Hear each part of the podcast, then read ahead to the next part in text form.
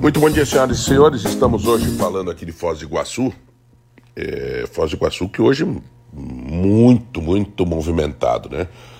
É o lançamento do programa do governo federal, da Itaipu e do da Caixa Econômica, que vai atingir a todos os municípios do Paraná, os 399 municípios e mais alguns do Mato Grosso.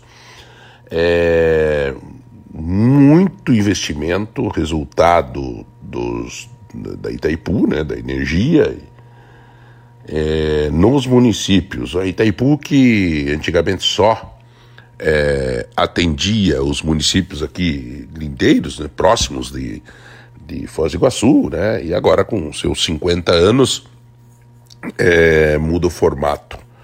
Uma iniciativa desse governo, uma iniciativa do presidente Enio VR, junto com seus diretores, de ampliar é, é, a atenção da Itaipu para todo o estado do Paraná. Então, belíssima, já devia ter sido feito isso né, há muito tempo, mas claro, tem as regras e tem que ser respeitado.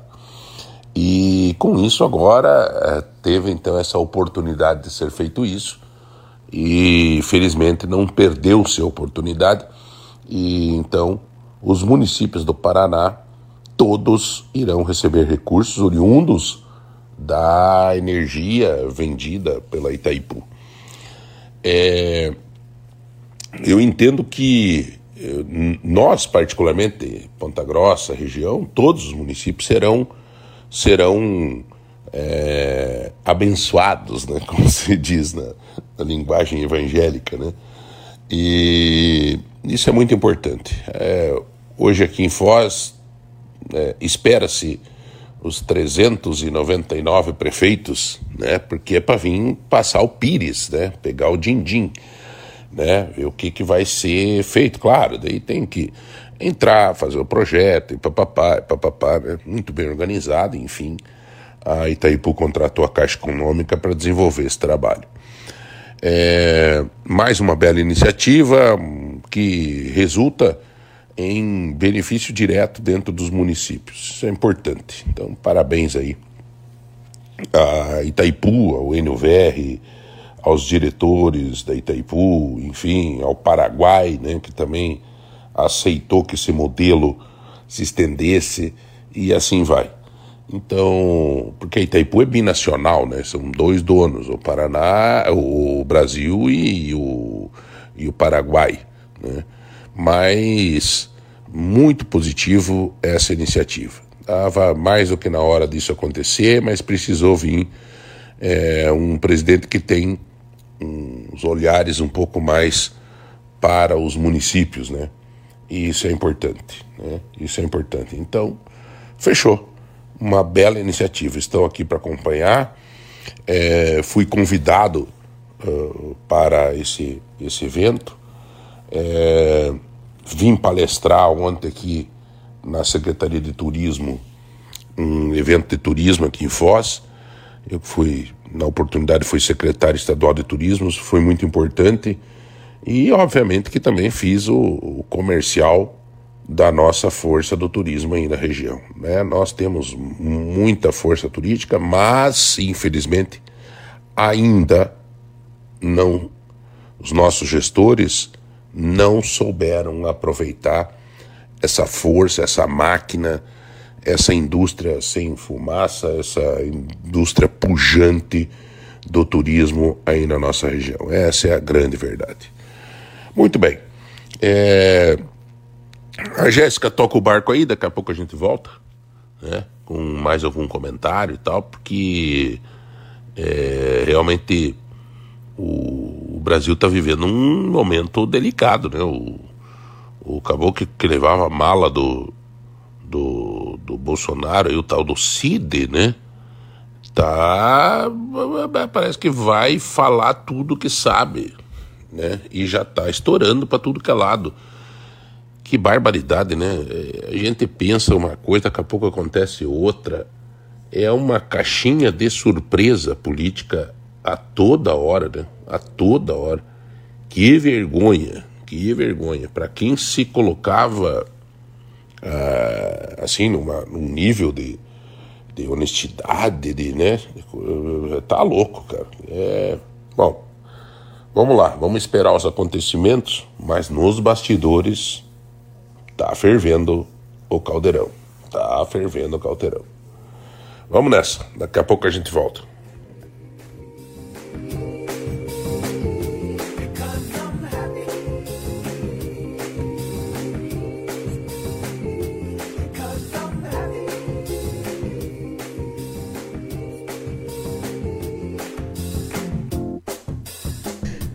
Muito bom dia, sextou aqui na sua, no seu manhã total, para você que está na nossa sintonia no 105.3 e também para o pessoal do Telêmaco. Bom dia, Telêmaco 92.9. Hoje temos aqui pautas interessantíssimas, convidados como sempre muito interessantes. Vamos trocar ideia. Também temos aqui o nosso brother, nosso amigo de sempre, o Rudolf Polaco. Bom dia, Rudolf. Bom dia, bom dia a todos.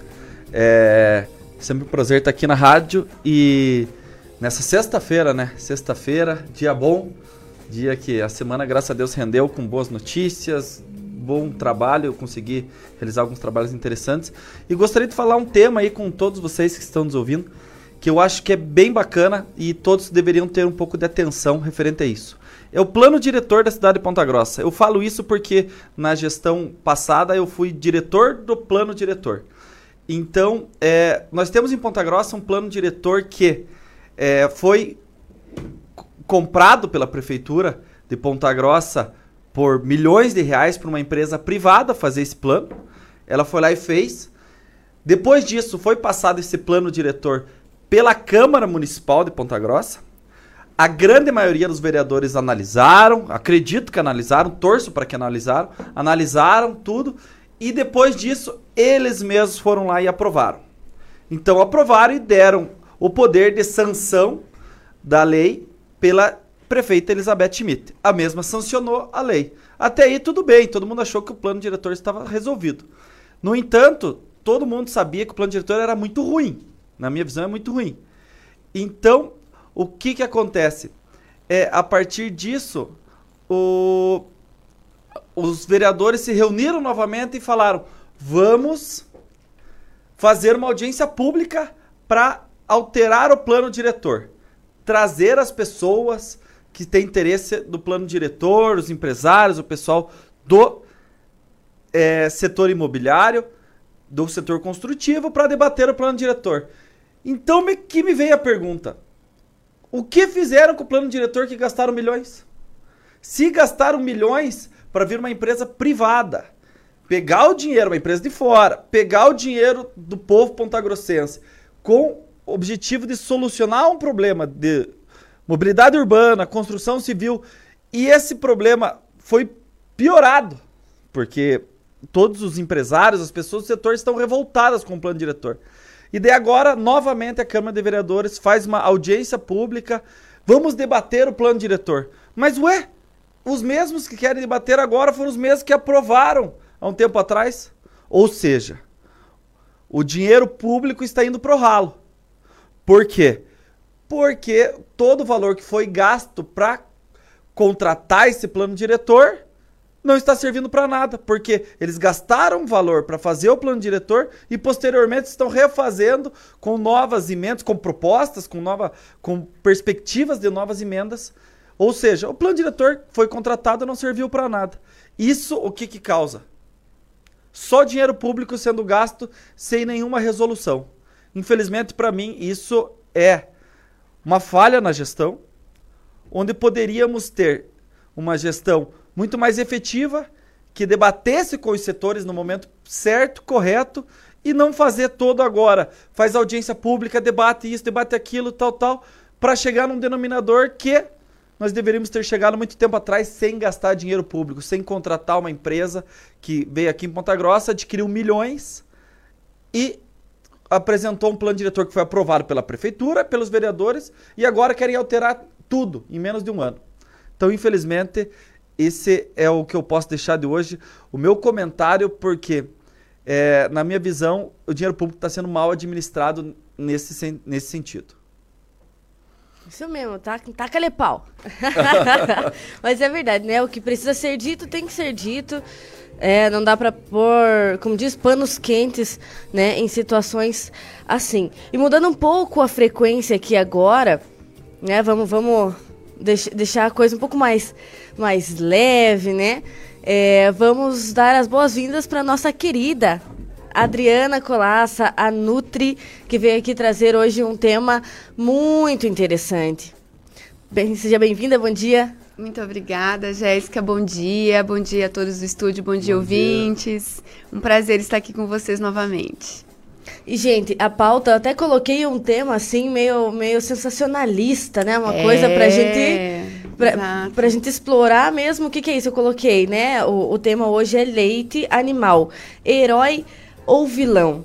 É dramático, né? O começo, assim, mas é porque, contextualizando um pouco desse, né, o, o, a questão do herói, o vilão, o leite ele foi por muito tempo, mas por muito tempo mesmo, o, um dos alimentos mais ricos que a gente teve. Né? Claro, hoje a gente tem acesso a muito mais coisa, a, a proteínas encapsuladas, é, é, é, outro contexto, mas o leite ele foi para a humanidade um, um alimento fundamental.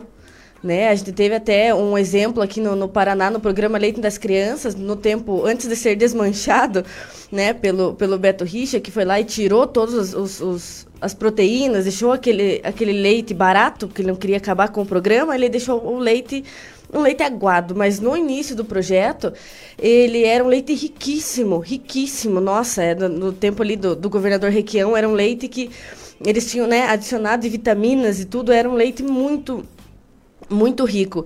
E foi o que por muito tempo alimentou muitas crianças carentes que às vezes a única refeição que tinham era na escola.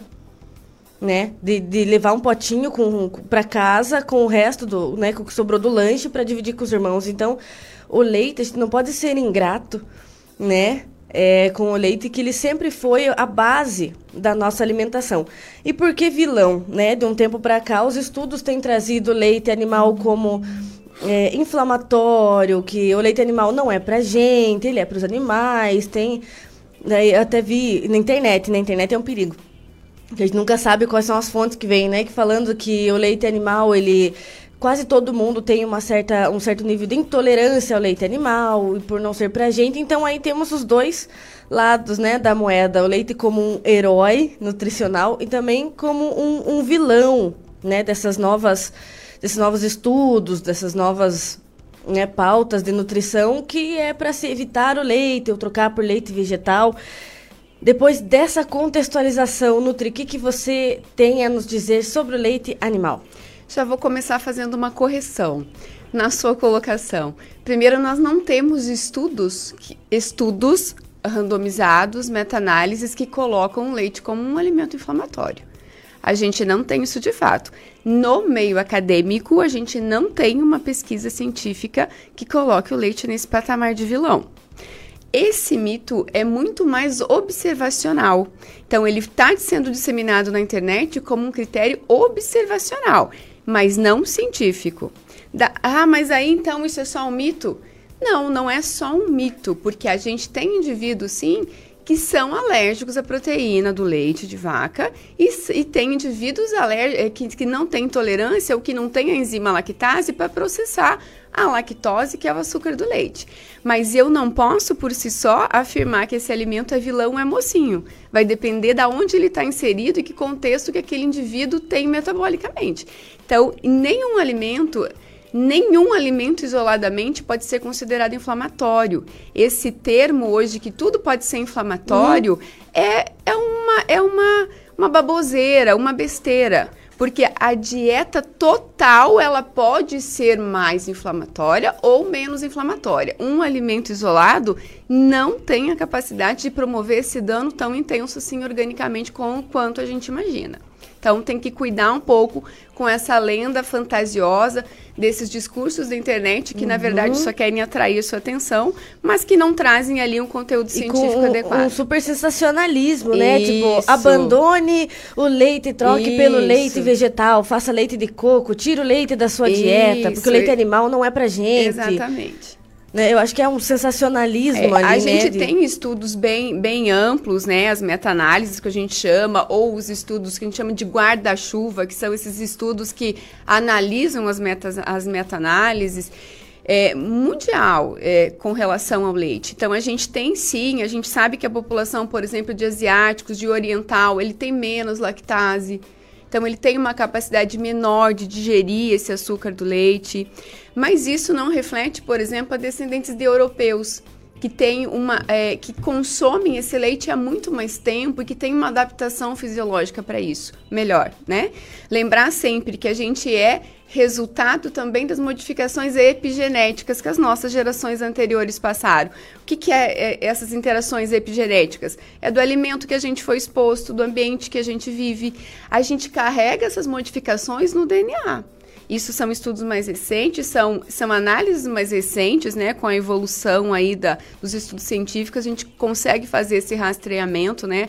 Que a gente chama de GWAS, que é o banco de dados genético maior aí do mundo, né? Que tem amostras de população do mundo todo e que é, é, traz para a gente essa informação. Então, óbvio, tem populações que por questões epigenéticas não consomem leite e que terão me menor tolerância ao consumo de leite. E, além disso, a gente também tem é, a presença da caseína, né? No leite, tanto o leite, é, o leite convencional, esse que a gente usa, ele tem, ele tem a presença de dois tipos de caseína, né? A caseína é, é beta-1 e a caseína beta-2. Em, tem alguns indivíduos com alguma sensibilidade à digestão da caseína que se enquadra nas características alérgicas ao leite, que ele vai ter sim uma tendência maior quando ele consome exageradamente leite, ele vai ter sim uma tendência maior a quadros de renite, de sinusite, de inflamações gastrointestinais. É, é um sintomas semelhantes à intolerância à lactose. Uhum. Mas isso, essa, esse é um problema de fácil resolução, não necessariamente você precisa é, é, fazer com que esse erradicar o, o leite A1, você pode, por exemplo, utilizar o leite A2, né? A2, A2, A2, que já está no mercado é, bem já, fácil. Já, já, vi uma, uma, uma, caixinha e não sabia exatamente o que, que, significava. É, é o tipo da caseína. roxo, né? Isso, então a caseína A2, ela é, ela tem propriedades anti-inflamatórias, ela é protetora. A, prote... a caseína, a beta-caseína A1, ela tem, em, em pessoas sensíveis, intolerantes, ela tem uma probabilidade de produzir essas reações. Então, estimula a renite, um estimula sinusite, um estimula desconforto gastrointestinal. Mas ainda assim, o indivíduo precisa ter um consumo muito acima do preconizado para que ele tenha esses sintomas. Então, esse critério também tem que ser observado.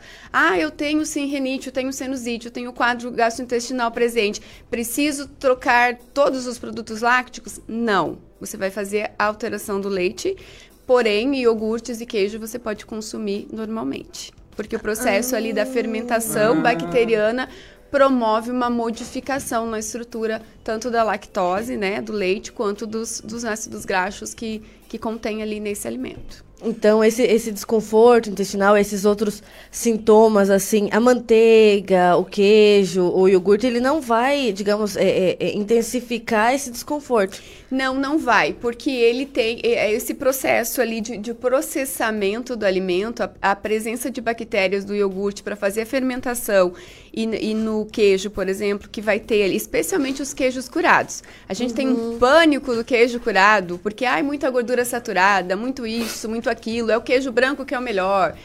Veja, gente, quanto mais curado o queijo, mais modificações moleculares ele tem. Então, se eu pego um queijo parmesão, por exemplo, que é um queijo mais duro, né, ou um queijo curado, famoso da Serra da Canaça, ali Ai, na região bom. de Minas, esse queijo ele passa tanto tempo exposto a bactérias que a, a, a lactose é, é totalmente digerida por esse processo fermentativo. Então, você, mesmo intolerante à lactose, vai consumir esse alimento sem desconforto nenhum. E, e, outra coisa interessante que acontece ali é que a gente tem a gordura saturada desse leite integral para fabricação desse queijo ou então desse, desse, desse iogurte, que quando passa pelo processo de fermentação, especialmente do queijo parmesão, do queijo curado, a gordura saturada, pela degradação bacteriana, ela é convertida em TCM, que é um triglicerídeo de cadeia média. Isso é um, é um alimento benéfico para nossas bactérias intestinais. Então, ele passa a ser um alimento probiótico. Entende? Ele é um alimento que produz energia que alimenta as nossas bactérias potencialmente favoráveis. Então, olha como é interessante a presença desses produtos lácticos na alimentação. A exclusão deles nunca é uma atitude sensata, a exclusão comple completa desses produtos da dieta. Óbvio que você sempre vai ter que analisar. Ah, eu tenho desconforto com leite, então eu vou pro queijo curado, vou pro iogurte. E eu não tô falando que de iogurte saborizado, gente. Aquele iogurte que você compra lá, né? De criança. De criança. Que nem criança deve utilizar, é, né? Na verdade. Aquele que você lambe a A tampinha? a tampinha, do, sabor de morango, de coco, aquilo não é, gente, isso, isso não é um iogurte, isso é um produto láctico. O iogurte é o iogurte natural padrão. É isso que nós estamos falando quando a gente se refere a um produto de láctico de e aquele qualidade. que não é saborizado. que não é saborizado, que você vai fazer essa saborização se houver necessidade em casa. Vai usar fruta natural, bate com ele, faz uma salada de Ah, frutas e não. acrescenta ele, né? Você não vai colocar ali um monte de compostos químicos, né? O Nesse delegado alimento. passa bem, pelo jeito. né? Passa, oxe. Ele é um cara feliz. Tá bem, tá bem nutrido ali, tá bem Tá, tratado. tá E- até forte, gente. É, então, e até essa questão dos, dos como que é o pequenininho que tem O, lactobacilos? Yak, o Yakult. Yakut. Yakut. Esse é um, não é, na verdade, Yakut é a marca. Aquilo lá é um... É um lactobacillus Lactobac- casei. é. É. do que, que- Mas é bom, né? É, olha só, tem um estudo bem legal sobre lactobacillus é, casei, inclusive da marca Yakult, que foram testados em... Você sabe que atletas de alta performance, eles têm um problema de desconforto gastrointestinal pelo nível de intensidade dos treinamentos. Então, eles treinam Sério? 4 a 6 horas por dia, e isso diminui a concentração de sangue no sistema digestório, no sistema mesentérico. Isso traz um prejuízo, né? Aumenta as bactérias patogênicas, promove aquele quadro que a gente chama de disbiose. Eles, então, ele, e esse, esse reflexo intestinal da disbiose acaba trazendo para o atleta uma série de problemas respiratórios. Então, ele tem muita virose respiratória, muito, muito resfriado, muita gripe, e isso normalmente acontece pré-competição. Onde ele está mais focado, ele está mais ansioso, ele está mais tenso, onde ele precisa ter um sistema imune Puxa melhor, mas ele acaba tendo esse reflexo. Então, os Estados Unidos fez esse, esse, esse estudo, ele já tem mais ou menos uns cinco anos. É, é um grande estudo com atletas de todas as modalidades, em que a gente utilizou o Yakult, é o 40, sabe? Aquele não o vermelhinho, o de tampinha verde, que a gente encontra no mercado também, Yakult 40. Esse eu não... A Acho gente, que nunca reparei esses atletas utilizaram esse Yakult por um período programado ali de um mês nessas, nessas pré-competições e ele foi suficiente para controlar os processos inflamatórios, ou seja, ele sustentou o sistema imune desses atletas nesse período de pré-competição. Mas veja, há uma diferença entre o Yakult vermelho para o Yakult 40. Enquanto lá no Yakult vermelho tem mais ou menos 10, 20 bilhões de bactérias, o Yakult 40 tem 40 bilhões de lactobacilos. Nossa. Entende?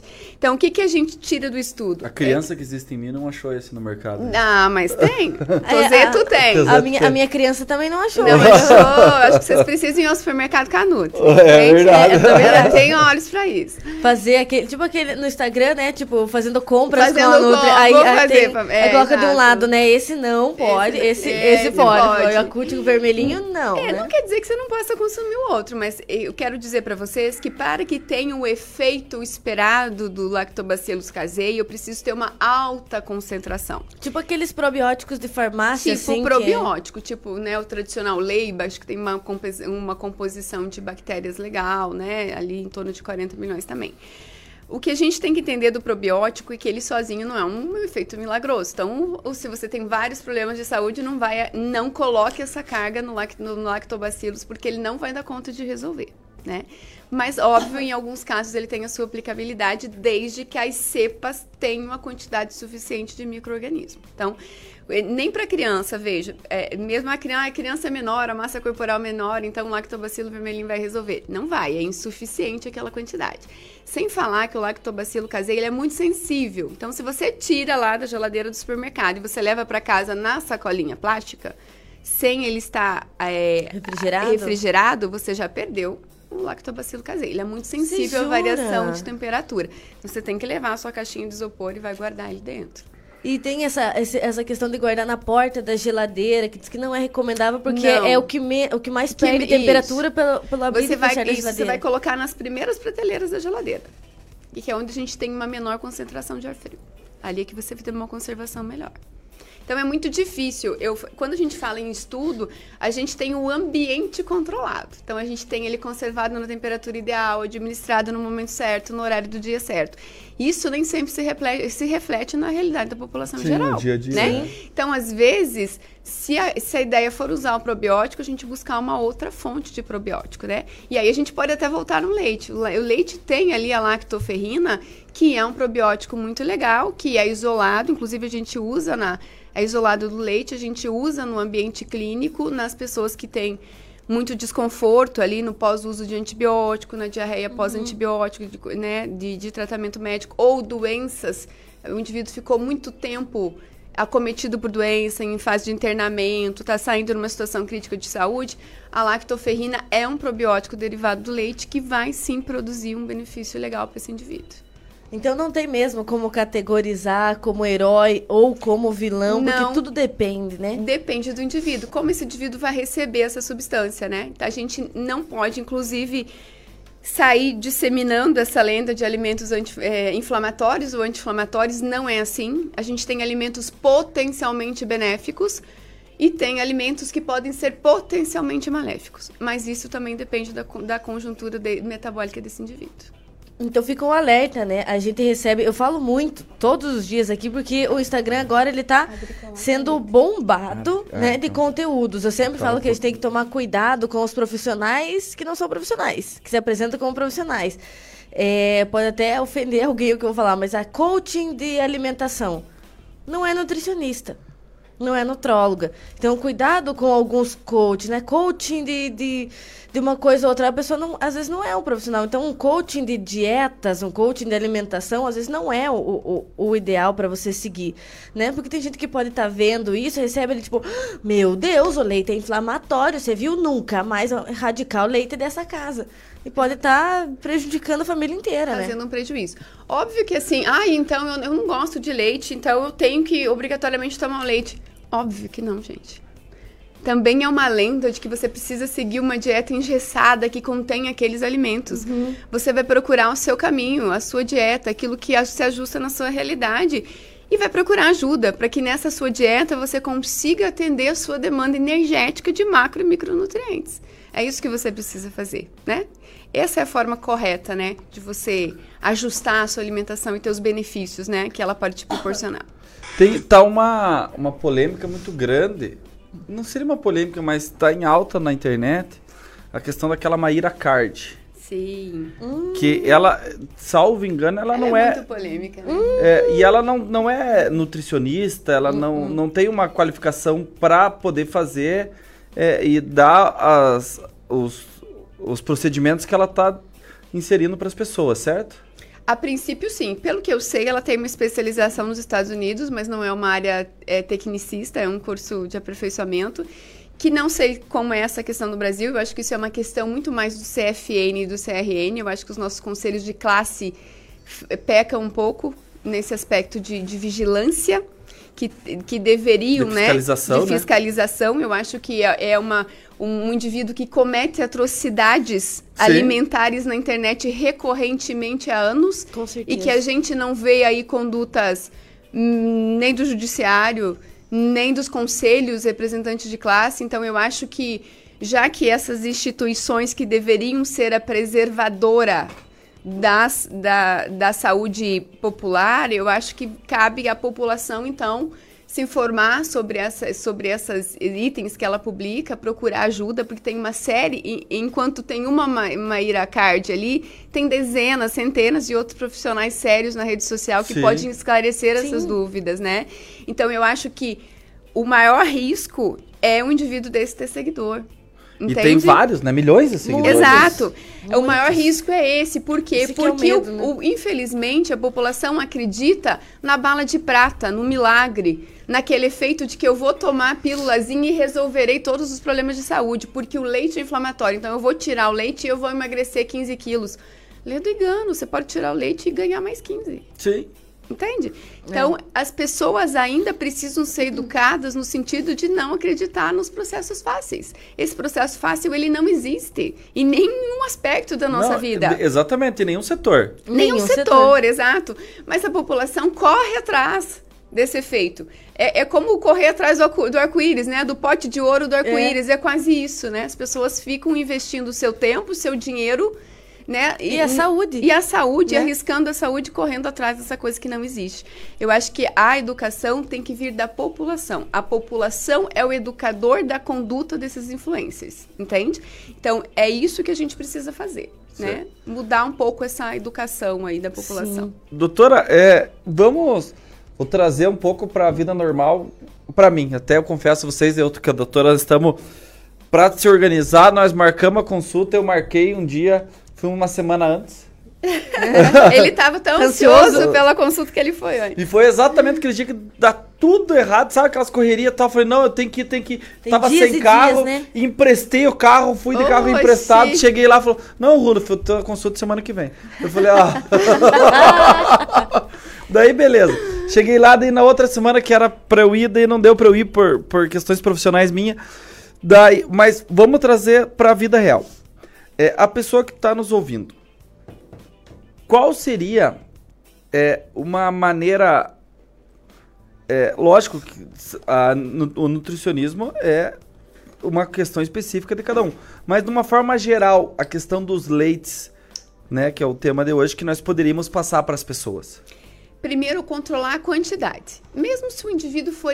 Quando ele é into- intolerante à proteína do leite de vaca, eu acho que seria interessante fazer a exclusão do leite. Por quê? Porque ele é intolerante a uma, uma proteína que eu não tenho muita forma de driblar a presença dela ali no composto do leite. Então, esse indivíduo vai precisar utilizar os leites vegetais.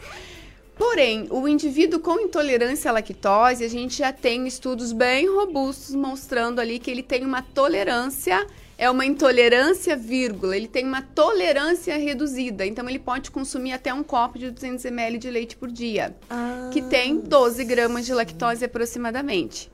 Ah, mas, ah, Nutri, eu, eu, eu não gosto de leite, então o que, que eu faço? Você vai consumir os produtos lácteos. Então, você vai usar o queijo, o iogurte, né? Em substituição para que você tenha os benefícios ali do, do- dos derivados de leite, porém sem, sem trazer desconfortos ou alterações gastrointestinais, tá? Então, quanto é isso por dia? Então, o indivíduo pode tomar um copo de leite, um iogurte e, um- e um que- uma fatia de queijo de 20 gramas. Pronto.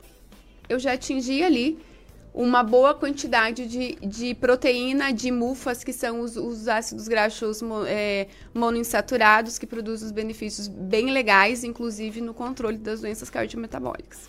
Para mim, vamos pensar eu como um cidadão- como eu sou, né, normal Aham. do dia a dia. É, eu tomo basicamente uma caneca de leite por dia, Puro. puro. Tá. Ou às vezes com Nescau, depende da temperatura ali. Aham. Então, é, ou às vezes com café. Então, a pessoa que está nos ouvindo é café. É uma caneca. E qual seria o ideal? É o integral, o semidesnatado, desnatado? É, vamos pensar assim, ó. Se falar de forma geral, eu vou preferir o integral. Integral. Por que o integral? Porque o integral eu vou ter um composto ali de gorduras monoinsaturadas, eu vou ter ali um, um carboidrato e eu vou ter uma proteína. Então eu vou ter um alimento nutricionalmente melhor particionado. Eu vou ter uma divisão nutricional melhor. Óbvio que quando eu tenho um indivíduo com dislipidemia, por exemplo, que ele tem um risco maior cardiometabólico e ele tem um alto consumo de leite, aí eu vou optar pelo desnatado, entende? Para que ele reduza um pouco essas gorduras, essa ingestão de gorduras na dieta. Mas se você não tem nenhum problema de saúde, você vai optar sempre pelo integral, porque ele é muito mais completo nutricionalmente. Quando a gente fala ali do desnatado, você tirou as mufas, que são esses ácidos graxos monoinsaturados. Se você tirou as mufas, você vai- já teve um prejuízo. Sim, porque o- é o onde, onde a gente tem o benefício do leite? Nos ácidos graxos monoinsaturados, além do cálcio, das proteínas e tudo aquilo que a gente falou. Mas essa é uma, é uma composição importante do leite. E aí a gente tem ali o, o, o CLA, né, que é o, o ácido é, li- é, linoleico conjugado, que também tem um benefício anti-inflamatório e protetor cardiovascular que está presente nos produtos integrais. Então eu, eu vejo assim, é, com muita prioridade que a gente consuma os alimentos de forma integral. Porque aí ele tem um composto nutricional muito mais benéfico. Você vai saciar mais, sabe? Naquela refeição, quando, quando na, naquela mesma refeição você consome proteína, carboidrato e gordura, você vai ficar saciado por mais tempo. Quando você toma um leite desnatado, que até as pessoas falam, mas é uma aguinha. Claro, é uma aguinha. Você perdeu É. aí o composto cremoso que vem das mufas, né? Sim. Desses ácidos E o mais gostoso, na minha visão, é integral, sem dúvida. Exatamente. Então, salvo se você não tiver um limitador metabólico, você vai usar sempre os produtos integrais. Eu acho a melhor opção é, pela questão da composição nutricional. E lembre, a gente, a gente demoniza os carboidratos, mas também demoniza muito as gorduras.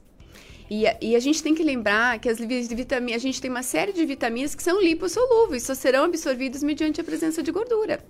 A vitamina D é um exemplo. Então, a gente tem ali um, um alto índice de osteoporose, de osteopenia. E aí o indivíduo, não, mas eu tomo leite. Ah, mas que leite você toma? Ah, o desnatado, porque é mais saudável. Mas como é mais saudável? Se você já tem uma alteração óssea e você precisa ter agregação desse cálcio no osso, eu só vou conseguir fazer isso mediante uma, uma vitamina D consistente nesse organismo. Os ácidos graxos do leite são as vias de transmissão, não são as únicas, as gorduras todas são. Porém, é uma das, das vias de, de produção de vitamina D. Entende? Então, todo esse aspecto precisa ser observado e, de forma geral, o alimento integral é mais saudável, sim. Olha só. Uma É, não- aula em cinco minutos aqui. É, não, e, e a gente tem que se abrir para conhecer um pouco mais, porque a gente vai no nosso conhecimento leigo, fala, ah, mas é melhor, né, o, o, o- o desnatado, então sem saber o que, que, que, que se aplica para nossa É. dieta especificamente. E é muito Né? difícil que o indivíduo consuma um litro de leite ao dia. Isso não existe, entende? Então, são, são pequenas porções, porções durante o dia que ele vai utilizar, né? É, com certeza. Olha ali, deixa eu ver. Jackson falando hoje é meu aniversário. Uh, sua alegria e com saúde. Parabéns. Jackson, tudo de bom. Que esse teu novo ciclo seja ótimo, com mais conquistas, realizações e com muita saúde, com certeza. Porque com saúde a gente faz tudo que a gente precisa, né? Tendo saúde, o resto a gente conquista. Vamos ver se o sorteador te, te, te escolhe hoje para alguma coisa. Vai que, né? Vamos ver, porque não, sabe que não depende da gente, né? Mas o sorteador, às vezes, ele, ele, ele colabora. Né? Mas enfim, parabéns, obrigada por estar sempre participando todos os dias aqui com a gente. A Fabiana Machak, que ela comentou que é intolerante à lactose. Me conte mais sobre isso, Fábio. O que, que você fez, o que, que você faz, como que você faz as suas substituições. Aproveitar que a Fabiana é, é uma, uma parça aqui do programa também, porque ela sempre está interagindo com todos os convidados, né? E eu tava até colocando aqui no, no Instagram um, um- trechinho aqui. Aproveitar e falar, pessoal. A gente tá com o Instagram novo do Manhã Total. Pra ah, né, condensar ali todos os. um trechinho de cada participante. A gente sempre posta quem, quem vai estar no outro dia. E sempre tem trechinhos da entrevista, ali tem todos os links. Então, se você perdeu um pouquinho da conversa, não se preocupe que nós estamos no YouTube, nós estamos no Facebook e mais tarde também a gente entra pro Spotify. Então, você pode ouvir, pode enviar para alguém e falar, ó, eu sei que você estava interessado em tal assunto, então tá aí, né? Ou, ouça lá, ou assista. Enfim, então procure a gente manhã total ponto de ponta lá no Instagram, mande um oi lá. Eu acho que para semana que vem eu vou tentar bolar um sorteio especificamente para quem for lá na nossa página curtir, compartilhar, quem interagir com a página vai estar entrando no sorteio. Vou, vou pensar num prêmio aí, ver se o João patrocina um prêmio, senão eu- mesmo dou esse prêmio, entendeu? É só para alavancar mesmo a página. E o Rudolf acabou de falar que vai dar um carro de prêmio. É isso aí, gente. Um carro! Um carrão lá da Aparecida Veículos. Para quem nos seguir no Instagram. É verdade, Rudolf? Aí, ó. Aproveitar fazer, né? Quem puder nos seguir no Instagram, o meu é Rudolf Polaco, R-U-D-O-L-F, Polaco normal com dois, dois Os. Então é Rudolf Polaco, doutora Adri Colaca Nutri. Adri Colaca Nutri. O meu é Jess, se colocar ali, J-E-S-S ponto Oliveira. Jess Oliveira, já vai, já vai me encontrar lá, dá pra seguir, ver como é que tá as agendas aí de, de, de um showzinho ou outro também, fazer o meu jabá, né, de sempre. E eu da rádio, nosso programa E é do nosso programa é Manhã Total, ponto de ponta. Mas só colocar Manhã Total, já vai ver a carinha do João ali, já vai saber que é nós, entendeu? E é um carrão do qual você escolher. Nossa! Você vai chegar lá e falar pro Rudolf, eu ganhei Peraí, o sorteio. deixa eu deixar de seguir e começar a seguir de novo, que eu tô interessada Ó, fala, é brincadeira, pessoal. Daqui a pouco o pessoal entra com uma, com uma ação contra nós e propaganda enganosa. Propaganda enganosa. Fala, mas quem entrar a partir de hoje, então, a partir do dia 18, pode ir lá cobrar do Rudolf o carro mais caro que ele tiver da categoria. Não, mas falando sério, gente, é, é bom ter esse espaço, né? Ajudar ali. A gente colocou um, um Reels. Um Reels, tão chique falar, né? Esses dias aí, da doutora falando aquele corte sobre as gorduras. O pessoal gostou bastante, porque é uma dúvida, né? É um recorte muito útil também. Então é isso, vamos interagir nas redes sociais. E o pessoal desejando parabéns aqui pro Jackson. Se eu pudesse, eu te dava um presente. Se, fosse, se, se, se coubesse a mim, eu dava, juro.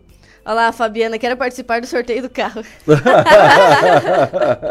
fazer, fazer, já que estão falando de redes sociais aí e de sensacionalismo, fazer um, um sensacionalismo, que aí depois a pessoa vê que é um carro, sabe? Uma miniatura. Um Hot Wheels, um pequenininho, sabe? Exato. Chega lá, você vai pegar um Hot Wheels de colecionador, entendeu? Mas é isso, tem mais alguma pergunta que você queira fazer pra doutora? O que que... É, doutora, vamos agora fugir um pouco da questão do leite. Eu tô pensando em questões do dia a dia para as pessoas que estão nos Ah, ouvindo. isso é muito útil. É, o, um exemplo agora, estamos chegando no final de semana. As pessoas se reúnem, os- as famílias, os amigos, e vão fazer aquele churrasco. É, o que, que é o ideal é, para a pessoa fazer no sentido de que é, do acompanhamento, a carne tá lá. Sim. O que, que é o ideal do acompanhamento para esse churrasco Tá. de domingo? Então, vamos pensar no churrasco como a, a tal refeição livre, que a gente chama. Sim. Ou, ao- erroneamente, como algumas pessoas, o dia do lixo. né? Dia do lixo. Pense que assim, se você foi um indivíduo que cuidou da alimentação a semana inteira, que você foi disciplinado, o churrasco ele vai ser um momento de descontração. Você não precisa fazer grandes cortes, grandes ajustes, porque você fez tudo isso durante a semana. Agora, se você não fez, eu acho que esse é o momento errado de você fazer o ajuste, porque vai ser muito difícil Vai, você né? se controlar com amigos, com familiares e tudo mais. Mas tem alguns indivíduos que até conseguem. Então, como é que a gente vai selecionar isso? Primeiro, o corte da carne. Você vai ter que escolher uma carne com um corte não tão gorduroso. Então, ao invés de eu fazer Então, uma, aquela costela, picanha ah. suculenta, aquela costela, eu vou preferir uma alcatra, por Eu exemplo. pref... Olha, coisa boa. Hoje né? eu vou é o prato de alcatra. ponta grossa, por exemplo. É. É. o prato oficial de ponta grossa. Hoje eu tenho almoço lá no Primo. Hoje eu vou. Hoje, Hoje, você é vai alcatra. comer alcatra no espeto. A tradicional de ponta grossa. Isso, exatamente. Muito bem. Então você já começou acertando na carne. Aí os acompanhamentos. Tem que ter uma salada, gente, uma salada de folha especialmente verde escura, rúcula, alface roxa, essas, essas saladas mais coloridas, de verde, de tons mais escuros verdes. Por quê? Porque esse tipo de salada já faz um contrabalanço para a quantidade de carne que você vai consumir. Você não vai comer 100 gramas de carne como habitualmente você come no seu almoço do dia a dia. Se Não. você tá no churrasco, você vai Não, comer é. muito mais carne. Com certeza. Então você precisa preparar o teu intestino para esse processo digestório. Então você vai começar essa brincadeira comendo um belo prato de salada. Então, uma rúcula, uma alface roxa, um tomate, né, um Eu já tô tudo pepino. errado. Entende? Você já Eu- eu começa não vou nem- eu não vou nem me expor Você já aqui. começa ali, você já começa se preparando para fazer a digestão adequada dessa carne. Outro detalhe importante, você vai- aí você vai comer lá. Tem o pão de alho, tem a maionese, tem o arroz, algum churrasco tem até a farofa. É muito carboidrato, gente, certo? Então você vai escolher uma opção deles. Eu tiro o arroz. Exato. Se você vai, então você tira o arroz, mas ah, vou comer o pão de alho. Então você vai comer o pão de alho, né? Naturalmente, vai escolher um dos carboidratos ali. E outra coisa que a gente precisa controlar é a bebidinha, gente. Ah, não. Lembre-se ah, assim, Não. você- Toque um programa sozinho, você. A cerveja. Eu tenho certeza que a semana você foi tão assim, controladinha, seguiu dieta, tudo certinho, só Super. se alimentou saudável. Você não vai carregar essa culpa pro churrasco de final de semana. Ninguém merece Tem chegar uma no churrasco. taxazinha ali de tolerância pro fim de semana, né? Tem. Eu, eu tô há um mês sem beber. Eu fiz uma promessa, vou ficar até dia 9 de setembro sem beber nada de álcool. Olha lá. Mas com, com... Nada de álcool, nada. Não, mas sim, pra, a promessa pra, pra quem troca do quê? Não, é. É não, promessa, ele não assim, vai te religiosa. Contar, é, religiosa. É, é promessa religiosa. Se contar, então, não realiza, né? Não, pode contar. Então, Afeta. ficar dois meses sem beber. Finaliza dia 9 de setembro. E assim, é, eu, eu acho. é normal, né? Você vai no churrasco, você vai tomar uma cerveja ou outra, mas eu não tô passando muita dificuldade, não. Tô bem tranquilo, assim, quanto a isso. Bem... É, eu acho assim, ó, a gente já falou, já fez um programa no passado sobre, inclusive, bebida alcoólica e consumo de cerveja. A bebida alcoólica, ela é uma convenção social, certo? Sim. Todo mundo, em algum momento, vai, vai tomar algum tipo de bebida alcoólica, porque ela faz parte do relacionamento social.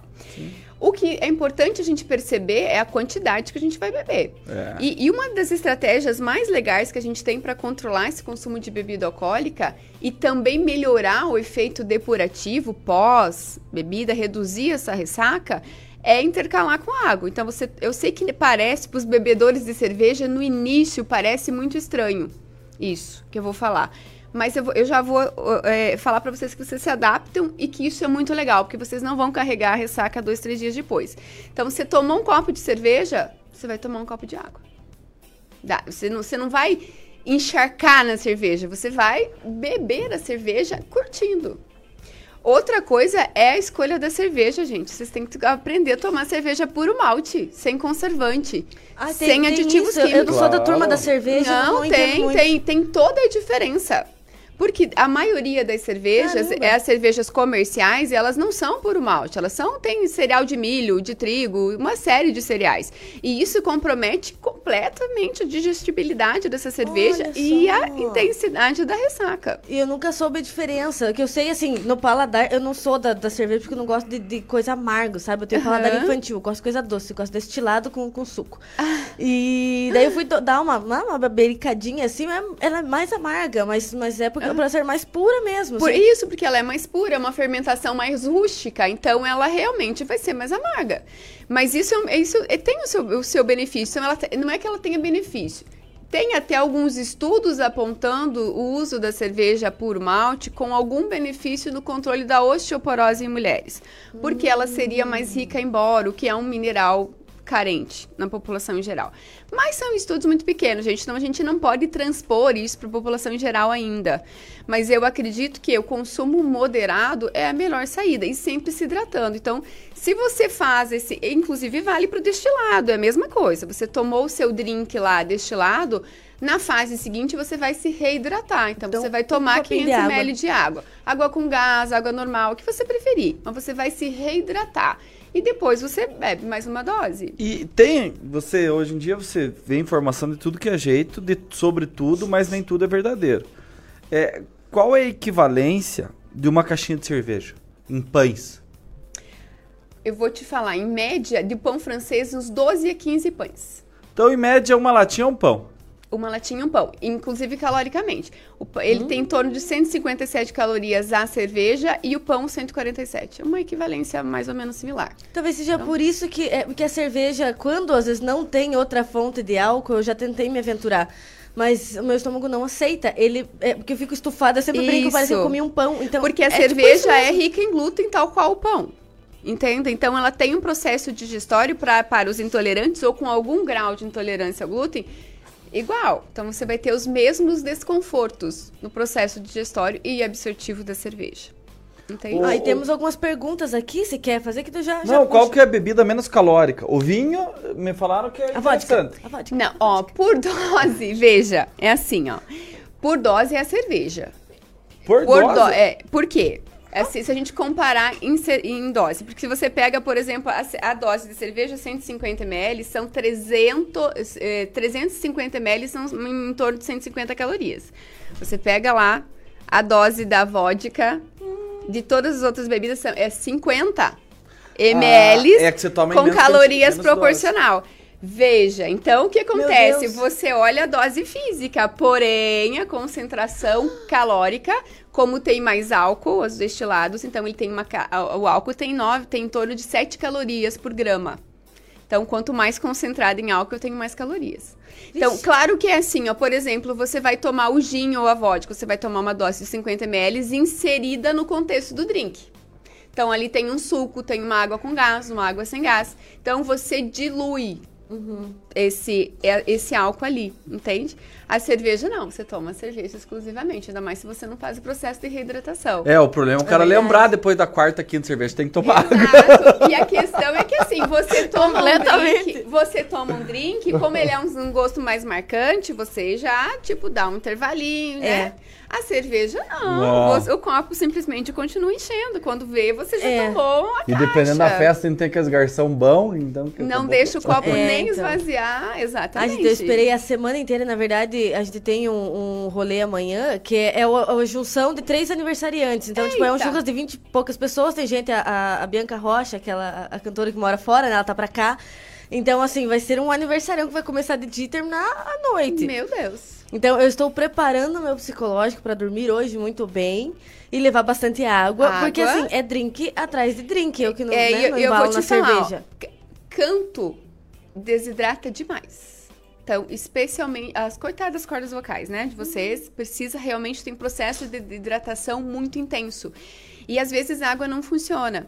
Então, um suco de melancia, uma água de coco, um isotônico, é, como um Gatorade, um Power, é uma forma de você manter essa, essa hidratação. Porque imagina o quanto de horas vocês estarão revezando nesse palco, entende? Então, você precisa se preparar, é uma maratona. Uma maratona Você mesmo. se prepara antes, você se prepara hoje já para esse evento, Sim. sabe? Já começa o processo de hidratação hoje, mais Hoje água de já. coco, mais água, mais água com limão, né? Você vai se se preparando, você cria uma reserva de hidratação hoje já.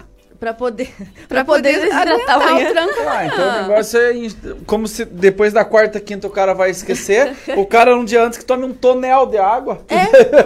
Ô, ô, Rudolf, ó, sai- saindo pela tangente. Você tem que lembrar o garçom. Você treina o garçom. Você não aprendeu a técnica. Você treina o garçom. O garçom traz a cerveja e já traz a água. A água entende? junto. E só- e- ele e- já e- serve e os dois copos. com você. Eu só trago mais uma se você tomar essa água. Senão não você, trago mais. Você já, você já tem que organizar o garçom, você tem que educar o garçom. Ele já traz as duas, entende? E você só vai revezando. A função Não, no dele- começo ele é, é uma, é uma sincronia bonita, depois...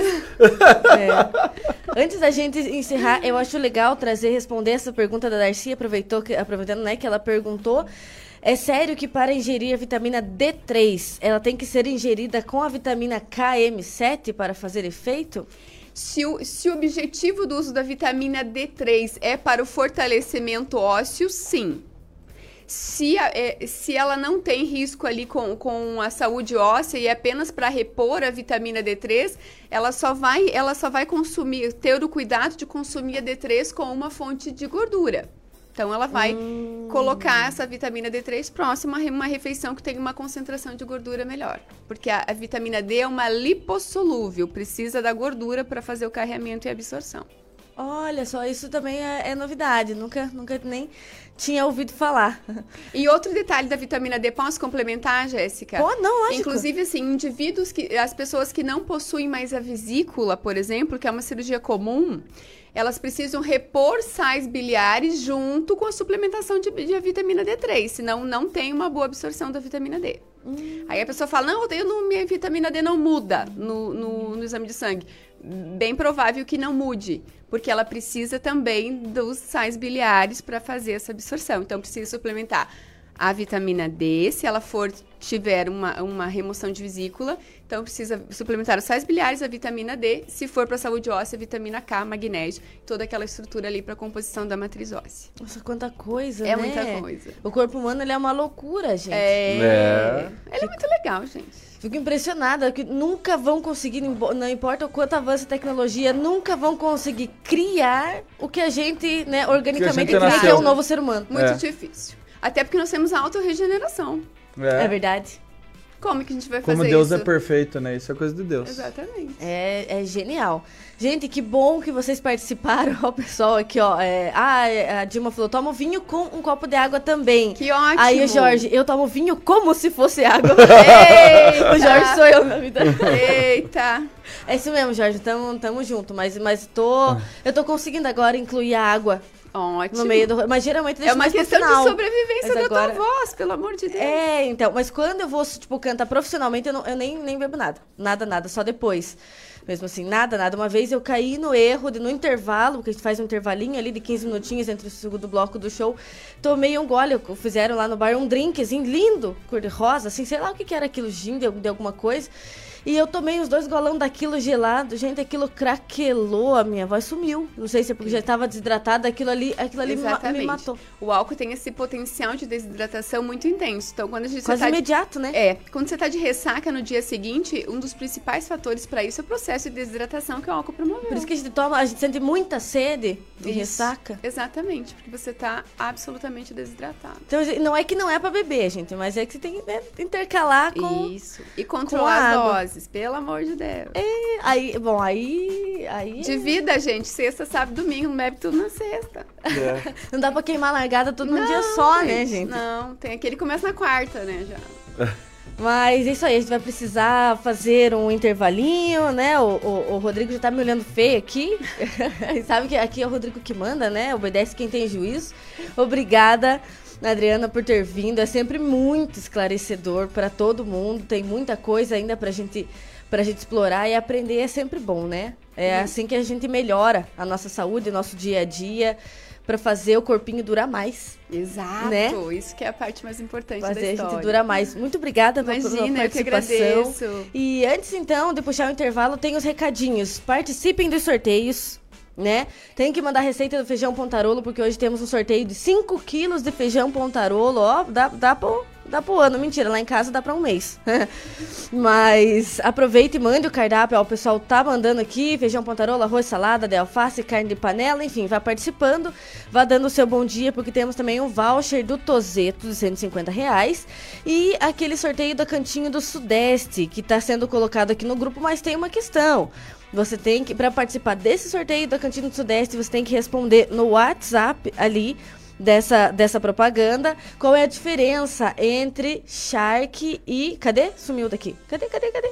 Sumiu. É, o Shark e a, a, a carne seca. Qual é a diferença entre carne seca e o Shark? Quem responder certinho a essa pergunta está concorrendo ao brinde surpresa aí da Cantinho do Sudeste. Gente, antes da gente ir, mais uma coisinha. A gente falando de saúde, é importante sempre reforçar que a Doutor Salva é a sua nova solução de saúde aqui em Ponta Grossa, com atendimento emergencial 24 horas por dia, 7 dias por semana. A Doutor Salva tem uma equipe médica e ambulâncias que estão sempre prontas para te socorrer em momentos críticos. E além disso, o Doutor Salva oferece consultas online com profissionais mais do que qualificados e tudo ao alcance de um clique. E tudo isso a partir de R$ 24,90 mensais. Proteja quem você mais ama, doutorsalva.com.br ou ligue 3010 1104. Doutor Salva, ao seu lado quando mais precisa. Dia. Informação na medida certa. Manhã Total.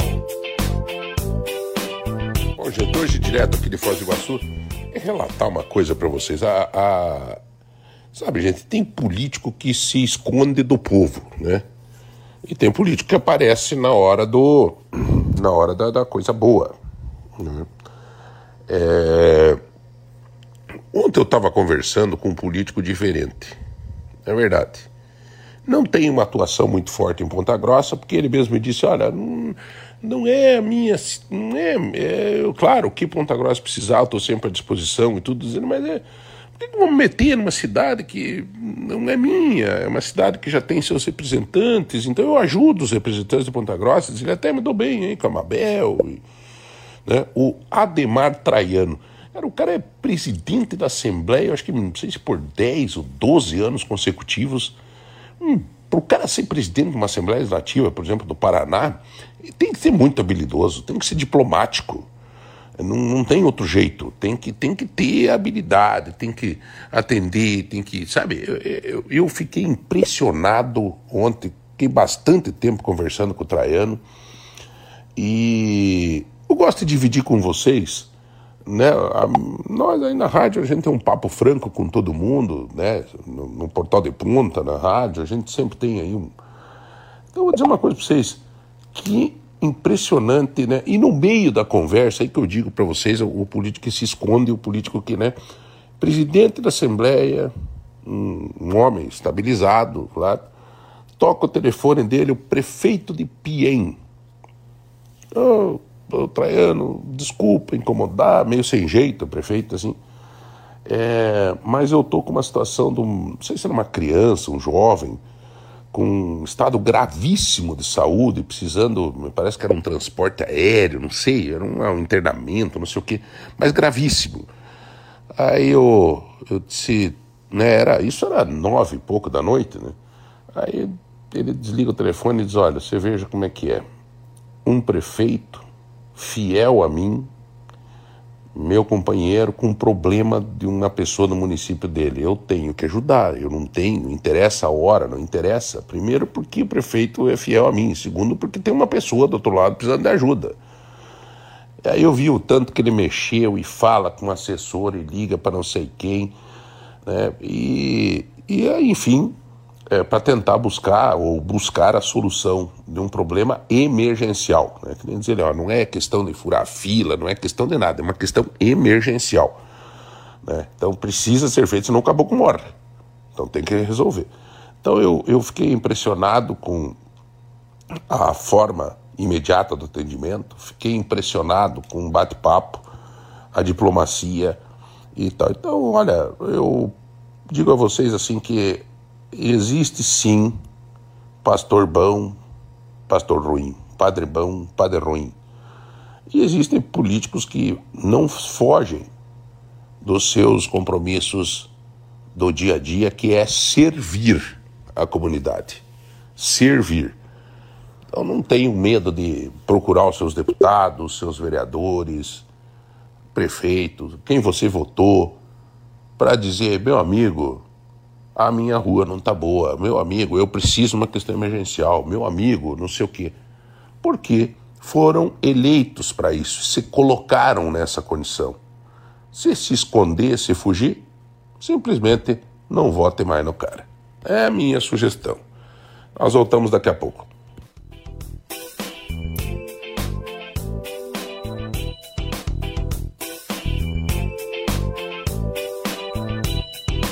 Volta. Agora estamos com a bancada cheia aqui. Vamos tratar de vários assuntos. Mas antes de chamar o pessoal, eu quero lembrar vocês, gente, que a Princesa Assistência ela oferece o plano ideal para cuidar da sua saúde e bem-estar até mesmo nas ocasiões mais difíceis. Além da assistência funeral, você tem acesso a um clube de descontos exclusivo, com descontos em mais de 300 estabelecimentos em Ponta Grossa. Então você pode realizar consultas e exames pagando pouco e aproveitando ainda descontos em academias, farmácias e muito mais. E o melhor de tudo é que o plano não tem limite nem de idade e nem de beneficiários, ou seja, você pode incluir a família toda pagando apenas 51 reais mensais e tendo um suporte de 24 horas por dia, 7 dias por semana. A Princesa Assistência, então, é o plano ideal para você e sua família venha ser um associado princesaassistência.com.br. E vamos aqui dar um oi para nossa querida, que, que é, tá difícil também achar um espacinho na agenda dessa patroa, gente. Meu Deus! Bem-vinda, Jaque! Bem-vinda, Jaque! Meu Deus, gente. Bom dia. Bom dia. Sempre um prazer estar aqui. Pelo menos uma vez por semana eu consigo. Dá, dá, dá um jeitinho, a gente tá aqui sempre Tem presente. Que Tem que vir, né? Faz falta, sabe? Tem que vir. Tem que vir, a gente fica meio aí querendo, né, umas, umas umas, umas, umas, dicas, umas ofertas e ela sempre tá trazendo, né, os, os melhores prêmios aí durante a semana, é sempre coisa boa, então é sempre bom trazer a Jaque aqui. E também temos um atleta Gente, o Brasil está sendo representado, né? A Ponta Grossa sendo representada pelo David Fonseca, atleta e coaching, vai participar do torneio CrossFit Brasil. Bem-vindo, David. Bem-vindo, bem-vindo. Eu que agradeço, na verdade, né? Muito obrigado. Já é a segunda vez que eu estou aqui, convite do Rudolf. Dessa vez para falar aí sobre o TCB, que é um torneio bem importante. Agradeço o espaço mais uma vez. Muito obrigado. Imagina. E também temos o doutor Leonardo Costa. Gente, ele é neuropsicopedagogo e nós vamos tentar explorar o máximo que conseguir aqui do tema autismo e inclusão escolar. É um tema importantíssimo. Importantíssimo. Tem muitas coisas que a gente precisa perguntar né, e trocar ideia com o doutor. Mas antes disso, vamos conversar aqui com a Jaque. Então, o que, que você traz de bom para a gente hoje, Jaque? Olha só, hoje eu trouxe bastante oferta. A gente tá no feirão de dormitórios, né? A gente sempre costuma dizer, qual é o melhor lugar da casa? É o quarto, né? Tem que estar tá aconchegante, claro. né? Então, A MM, sempre pensando no bem-estar de todos os nossos clientes, fez um feirão de dormitórios com aqueles preços, né, que agora nós estamos com o compromisso MM número 1, um, oferecer produtos direto de fábrica com a menor parcela do Brasil. Então, você vai encontrar lá nas lojas MM, eu trouxe algumas promoções aqui, ó. Olha só, esse guarda-roupa guarda-roupa de 10 portas e duas gavetas por apenas R$ 69,90 mensais. Então você vai comprar um guarda-roupa enorme, vai ficar bem aconchegante lá no seu quarto, você vai colocar todas as suas roupas bem organizadas por apenas R$ 69,90 mensais. Tem também, que é muito procurado lá na loja, aqueles armários multiuso, duas portas, né? Tem duas portas, seis prateleiras que dá para guardar várias coisas. Tem gente que usa esses armários até. Uhum. Tem pessoas que compram para pôr na cozinha, na lavanderia, porque ele é muito multiuso mesmo, né? Então, bem acessível. Você vai encontrar por R$ 59,99 mensais. Cômodas, quatro gavetas, né? Às vezes o guarda-roupa não. Principalmente mulher, né? Não cabe todas as roupas dentro. Precisa de mais um espaço. Tem as Todo cômodas. espaço é sempre pouco, né? Sempre pouco. Nunca é o suficiente, né? Por apenas R$ 39,99 mensais. Colchão, olha, um colchão de solteiro da Gazinho. Um colchão muito bom. Densidade 33, por apenas R$ 39,90 mensais.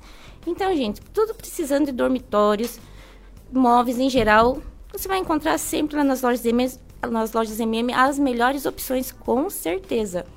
Isso em todos os MMs, mas dá pra é, dar uma passadinha no aí, calçadão. Né? Você tá no, no centro, calçadão. dá uma passadinha no calçadão, ainda mais amanhã, sabadão. O que, que vai ter, vai ter comida? comida. Sabia que essa pergunta do Rudolf. Amanhã. Mas é, é, é, é, o que atrai a gente, né? É o que nos move. Amanhã eu vou fazer, eu mesmo irei fazer um arroz doce para oh, todos os nossos ai, clientes. Air fryer também? Esse ah. não é na airfryer, esse é na panela de arroz, ó. Temos em uma promoção amanhã Olha a panela só. de arroz por 199 reais. Ai, então gente. vai lá nas lojas de meme, aproveite todas as promoções, ainda um agradinho da gerente comendo arroz doce, né? Você viu, gente? Isso aí é, isso aí é preocupação com o consumidor, entendeu? Vai nas lojas de meme e se sair satisfeito. De todo jeito. Melhor preço, menor parcela e ainda come né, um docinho, é, toma um melhor atendimento melhor também, atendimento, né? Vamos, né? convenhamos, certeza. né? Então se une aquela história que a gente sempre fala, o útil com agradável. É, mata a fome com vontade de comer meio que literalmente ali. Com certeza. certeza. Faz uma boquinha ainda. Com certeza. Espero todos lá amanhã nas lojas. Amanhã e hoje também, né? Pode ir hoje também lá. Hoje vai tomar um cafezinho comigo. E amanhã tem bastante oferta, bastante promoções em todas as lojas MM. E em especial no Calçadão, é claro. Então fechou, gente. Encontro marcado com a Jaque lá na MM do Calçadão. E agora vamos falar com o David Fonseca. Fale um pouquinho sobre você. Eu ainda não te conheço, não sei como é que o pessoal aí faz tempo, acho que você, que você veio da última vez. Vamos conhecer um pouquinho mais por trás do atleta e como é que chegou até, essa, até esse, campeão, esse torneio, como que funciona. Vamos fazer um, um apanhado geral aí. Vamos lá. É, eu sou natural de Rondônia, né, lá no, no nortão do, do país, e me mudei para cá, para cá, para o Paraná, fazem já uns 16 anos. E sempre pratiquei esportes e o meu de base é, é o futebol. Depois eu fiz um pouquinho de karatê também, uns oito anos mais ou menos. E sempre gostei de, de competição, né? Então, nas duas modalidades eu competia já. É, aqui no Paraná eu me formei no Dom Bosco, na universidade ali em Curitiba. E aí comecei a. A gente sempre procura uma janela daí, né? Pra se firmar nessa, na, na fase de você buscar tua, teu emprego, teu primeiro emprego. E, claro, como era a minha área, eu entrei pro futebol e continuei trabalhando com futebol. É, mas o futebol ele é muito trabalhoso mesmo, né? É, durante a semana tem os treinos e tudo, e final de semana é jogo pra caramba. Eu tinha bastante time, então tava sempre na beira do campo. E nessa fase eu, eu virei pai. A minha esposa engravidou, virei pai é bom, né? A minha esposa engravidou é. e, eu, e eu iria ser pai. E aí eu comecei a ter essas, essas, esses pensamentos, assim, precisava de mais tempo em casa, final de semana com a família. E aí um dia na internet um amigo meu postou lá um vídeo fazendo um movimento, que é característico do, do cross, né? Um snatch com a barra. E eu fui trocar uma ideia com ele do nada, assim. E aí ele falou, cara, é uma nova tendência que tá vindo pro Brasil. E eu tenho certeza que não vai ser uma moda, assim, que vai bater, vai passar, vai ficar. Vai vir pra ficar. É, então acho que você leva jeito, porque ele me, ele me conhecia da faculdade, né? Uhum. É, vamos lá fazer uma aula experimental. Então aquela velha história que, que, todo mundo fala, né? Vamos lá fazer uma aula experimental. Dá pra ver? É, só que eu fui, fiz a aula e nunca mais saí. Então continuei. É, Logo depois de uns dois meses eu já estava ensinando também pessoas que estavam indo fazer aula experimental, porque eu já tinha o diploma, né? Fiz o curso, é, comecei a treinar, porque daí começou a surgir algumas competições em Curitiba. E aí foi indo, né? Cada vez ficando um pouquinho mais sério, é, competições aparecendo mais. Depois de um tempo, competições valendo dinheiro, que atrai mais atletas também. É, empresas maiores entrando no cenário também. E aí está indo. Há dois anos eu me mudei para cá, para assumir a CrossFit Apollon aqui em Ponta Grossa. É, e graças a Deus estou muito feliz aqui. Já falei para o Rudolf várias vezes e para quem me pergunta que eu gosto muito de Ponta Grossa. Lembra um pouco a minha cidade natal também, uma cidade mais tranquila. E e aí eu me juntei com um grupo, né, com a galera que é coach comigo, os meus alunos, a gente treina há dois anos aí muito sério e graças a Deus nós conseguimos a vaga aí para esse torneio, que não é, não é fácil. Quem está no meio do cross sabe que é, um, é um, um, torneio complicado, porque tem muito atleta no Brasil bom, né?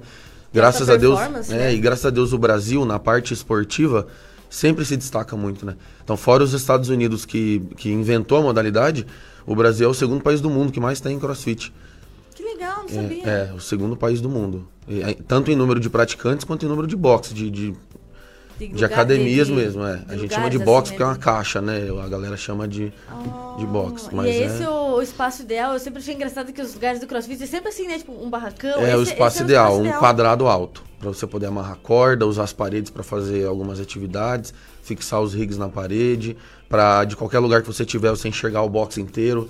Então, o quadrado dá essa possibilidade também, né?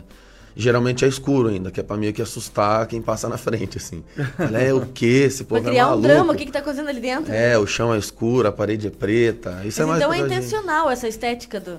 É intencional, é intencional. É claro que é, é, E também já é meio que pra separar, né? Passam ali na frente e falam, isso aí não é pra mim, não, e não, não vem.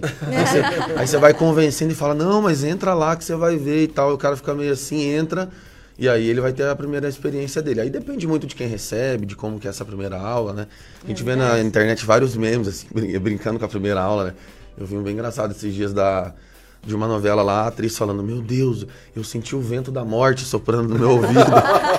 o meu coração por um instante quase parou e tal, né? É, levantar pneu pra mim é uma coisa muito assustadora. Mas essa teoria assim, do né? levantar pneu é. É, que é o que eu ia te falar, né? Que quando, quando chegou no Brasil, há, há 11 anos atrás é, não tinha muito material, porque a maioria dos materiais de boa qualidade vinha de fora. Uhum. Hoje, a, aqui em Curitiba, em São José dos Pinhais, tem várias empresas que, que fazem os materiais. Então, tá tudo ok.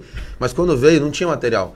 Então, puto, como é que eu vou fazer força? Cara, vamos pegar um pneu de trator lá e vamos virar. Então, hoje em dia, hoje em dia, faz uns oito anos que eu nunca mais vi um pneu assim pra. Ah, então não tem mais esse lance de ficar hum, levantando o pneu. Sua, pro seu azar não vai ter mais. Pô, então acabou minha desculpa. Você vai ter que ir lá fazer aula experimental. é, a única desculpa é. não, não, ter capacidade do meu tamanho para levantar um experimental sem o pneu. Não, não tem mais. Em é, alguns ainda quem tem. quem entra no, no crossfit, eu acho engraçado que eu tenho bastante, bastante amigas que entram e se apaixonam pelo crossfit. É, então, é, é o que a gente e fala. E se apaixonam pela própria evolução de entrar achando que aquilo é impossível e de repente não é mais tão impossível. É bem isso que eu né? falo também A superação. Alunos, a superação. O crossfit ele tem uma superação monstra, assim.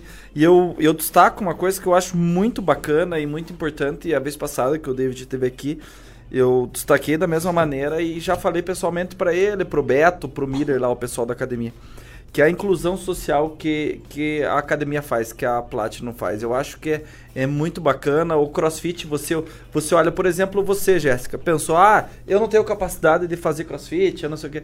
Existem pessoas que têm grandes limitações físicas é, que fazem o CrossFit. Por quê? Porque eles fazem esse incentivo, eles dão esse apoio para fazer com que a pessoa que a pessoa que tem uma dificuldade física, o dia a dia para ela já é uma superação. Mas fazer o CrossFit é uma superação ainda maior, maior, porque ela, você olhando assim, você acredita que você não consegue fazer aquilo lá. Uma pessoa normal. E quando uma pessoa com dificuldades consegue fazer isso, ela demonstra claramente o poder de superação que o esporte tem.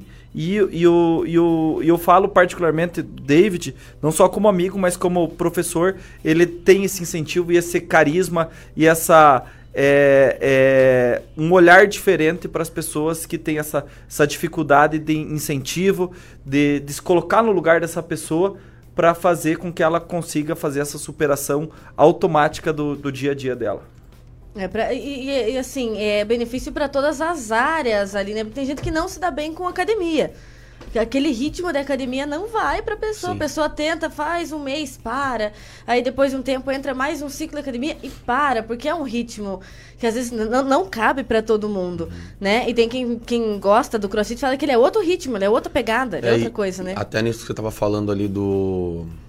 A pergunta que o Rodolfo tava, tava falando sobre receber pessoas de níveis diferentes ali, né? Ou convivências diferentes também.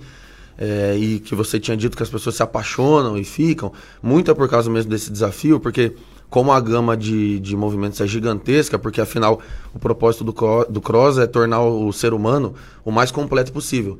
Então nunca a gente trabalha numa valência só. Uhum. Não é só resistência cardiovascular, é coordenação motora, é força, é habilidade, é um monte de coisa. Tudo, né? Então, cara, pra você ficar mais ou menos, talvez uns 6, 7 anos, 8 anos de treino.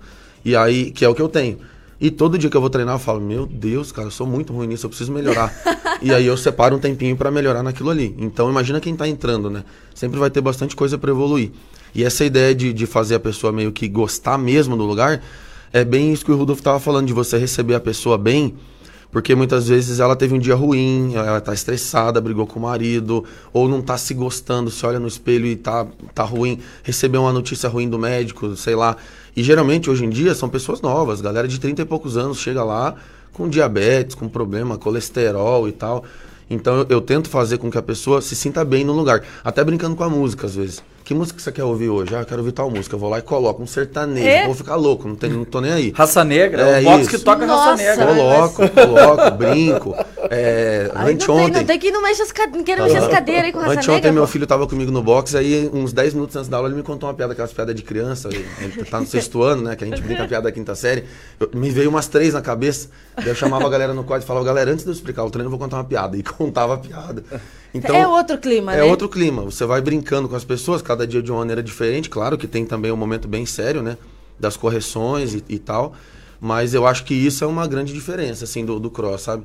É, vários alunos, por exemplo, que... Puta, eu fui jogar futebol e me machuquei. Quebrei o braço ou machuquei a perna e tal. O cara vai na aula e fica lá sentado, às vezes, pra estar tá com a galera, assim... pra cornetar aquele amigo, pra falar comigo. É para trocar uma ideia, é o ambiente, né, limpar a mente. Né, você vê aqui, ó, o Gustavo Ribas colocou ali na, na transmissão do Facebook, né? Vamos levar esse povo para as fazendas, lá já tem um crossfit natural. É, a gente, a gente faz de vez em quando. Esses tempos a gente foi na. Eu esqueci. Do Gorte? Ah, é, é, a fazenda lá que tem a plantação de, de girassol, que é bem famosa aí, ah, né? Do, aqui em Carambeí, né? Isso. É. é indo pra Palmeiras, se eu não me engano ali. Indo pra Palmeiras não foi? Alguma coisa ali. A né? gente foi lá e, e, brincou com algumas coisas da fazenda, assim mesmo. Tipo, carregar o amigo no carrinho de mão, na carriola uhum. mesmo, né? É, pegar, pular, é fazer burpee, pular um feno, que é bem alto, né? Aquele feno grandão. É, ah, fazer é salto de, da piscina para fora é, carregar um amigo com, com, coisas de cavalo. Enfim, fizemos uma, uma loucuragem lá, o povo gosta também. É, eu acho que é por isso que as pessoas né, pregam tanta palavra. Você vê o comentário aqui, novos alunos do CrossFit como um novo evangélico, recém-convertido, testemunhas do CrossFit. É verdade, né?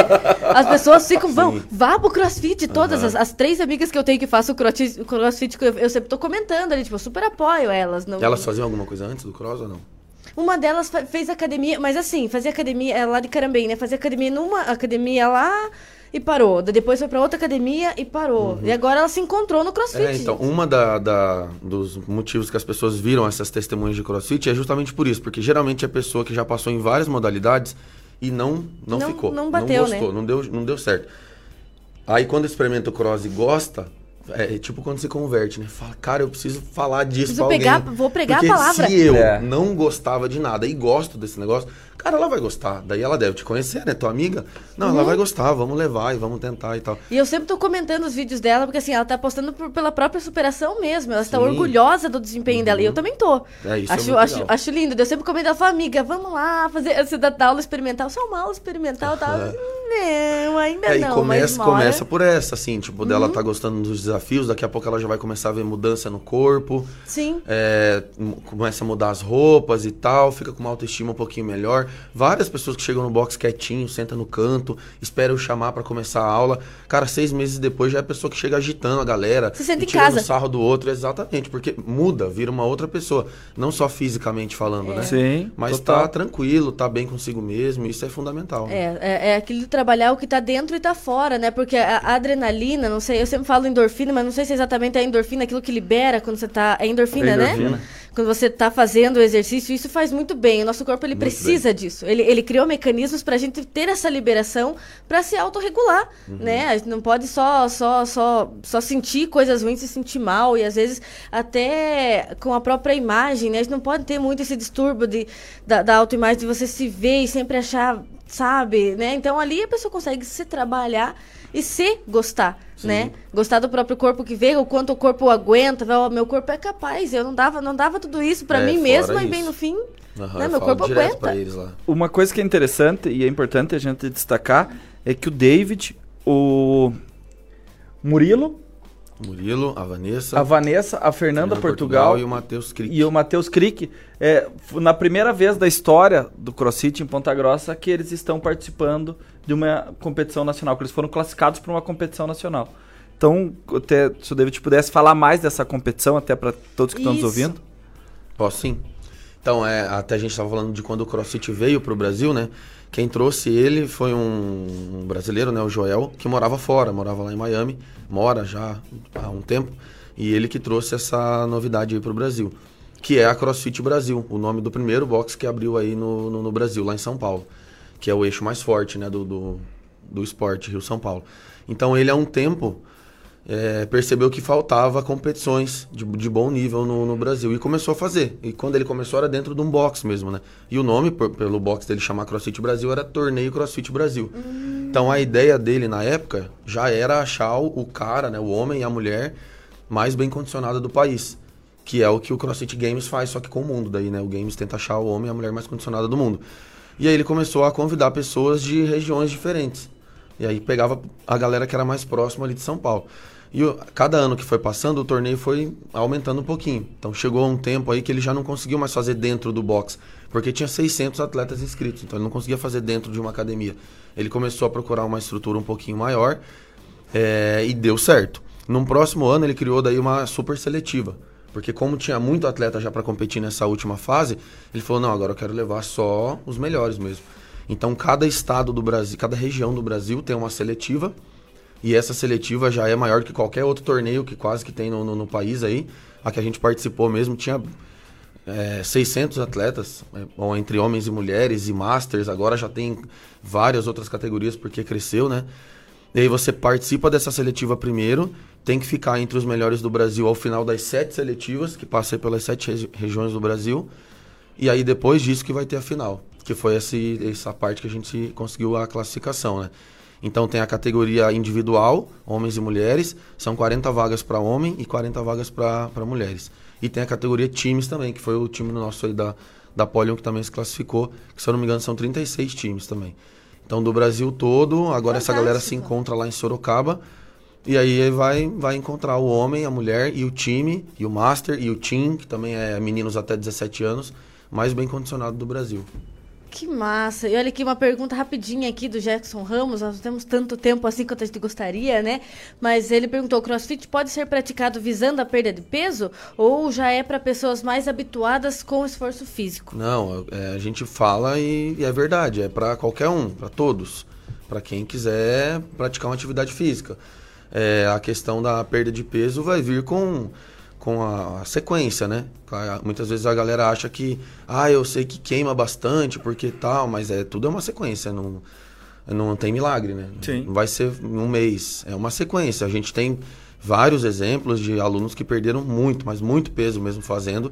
Matheus é um exemplo. É, o Jackson também, né? A gente chama ele de Big. Sim. É, ele até fez também um, um programa com a galera da televisão aí para mostrar a mudança de vida dele. Brincou com o tamanho da calça dele, que agora cabe quase dois dentro. Cabe ele numa perna só? É, tipo isso. Então o cara mudou de vida, com certeza. Para ele, para a esposa dele é outra coisa.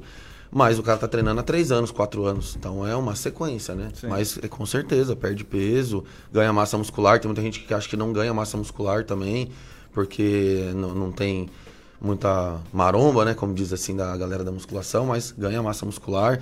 Tudo vai depender da sua alimentação, da sua sequência, da disciplina e do que você faz nas outras 23 horas, fora essa uma hora que você fica lá dentro. Sim, que demais. Então, para a gente acompanhar o teu trabalho, como que vai ser tudo isso, é David, o que é? O, Insta? o Instagram, David isso. Fonseca Coach. David Fonseca, David Fonseca Coach. Coach. E a gente pode acompanhar, se vai estar postando da, pra gente Direto, poder acompanhar é. o que, como é que vai ser? Isso, até o Murilo, que é o menino que treina comigo, ele tá, ele tá fazendo um, a gente chama de road, né? Que é o caminho até chegar lá uhum. na, na, sequência. E ele tá fazendo uma série de vídeos pro YouTube, que daí fica melhor também, né? O tamanho ali e tal. Sim. E quase toda semana a gente está colocando esse link nos nossos stories ali, postando, que daí a galera consegue ver exatamente o dia de treino, que é longo, né? Tá? A gente Sim. faz sessões de treino de seis horas, às vezes três horas num período, três horas no outro. E aí, claro, não filma tudo, mas as principais partes. É, a gente está tentando levar numa boa os treinos assim, bem solto, para não ficar com aquela pressão, né? Sim. Para chegar bem lá, principalmente em relação a lesões também, treinar feliz, que é o mais importante. Porque a gente sempre brinca com a galera, essa parte da competição é diferente do crossfit de aula mesmo, né? Porque é competição. Então Sim. a gente repete muita coisa. É verdade. Que nem os alunos têm um movimento que chama burp, que os alunos odeiam, né? É ruim. Cara, a gente faz mil. Todo mundo reclama disso no Instagram. Isso. A gente faz mil por semana, mil e duzentos por semana, faz um monte. Porque sabe que na competição vai ter e você vai ter que ir bem. Então é um pouco diferente, é treinar o que precisa mesmo, né? Mas o mais legal é, é, curtir o processo, sabe? Então a gente gosta muito desse dia a dia, por mais que tenha muita coisa para fazer e é pesado, mas é a gente ama muito. Perfeito, então vou colocar aqui mais tarde, daqui a pouquinho, a hora que sobrar um tempinho, o teu Instagram aqui no grupo também. Beleza. Para o pessoal seguir, acompanhar tanto né, o passo a passo ali do torneio, quanto né, se inspirar. Se você que está ouvindo aí ficou interessado, né? O Jackson Ramos que perguntou ali, se você ficou interessado, eu acho que Sim. vamos pregar a palavra e falar é. igual os, os, os pregadores da palavra, fazer uma aula experimental. Isso. Vem falar Só vai comigo, saber é. se, né, se se encaixa nisso, se se realmente tentar. Muito obrigada que por isso, você ter vindo. Vamos acompanhar o teu, o, teu, o teu desempenho. É muito bom a gente valorizar os atletas. Né, que, que levam o nome de, de, de, Ponta Grossa é, para frente. Eu muito feliz por isso, porque, como tinha dito, gosto muito da cidade. E já tá lá, na verdade, né? Esse torneio vende as camisetas com o nome dos atletas e com o nome da cidade. Então já tá lá a minha camisetinha com o nome Ponta Grossa embaixo, Paraná. Também vou representar o meu estado, Rondônia. Então tô muito. É o primeiro atleta de Rondônia também que, que chega. Massa. Então Nossa. eu tô bem feliz. Que massa. Parabéns Obrigado. Né, pelo teu desempenho, pela tua trajetória de profissional. Valeu. Parabéns mesmo. Então a gente vai para um intervalo rapidinho e na volta a gente vai tocar nesse assunto importantíssimo. Vamos tentar espremer o doutor o máximo que a gente conseguir nesses 20 minutos para falar de autismo e inclusão escolar. Inclusive, se você tem dúvidas, aproveite que nós temos um profissional extremamente capacitado aqui na nossa bancada e faça suas perguntas. Não tenha vergonha, tire dúvidas. Às vezes o autismo é uma questão que, que, que gera muitas dúvidas, a gente não tem muito contato. Então é importante esclarecer esclarecer, né? Tirar essas dúvidas. Então, fique aí ligadinho que a gente já volta.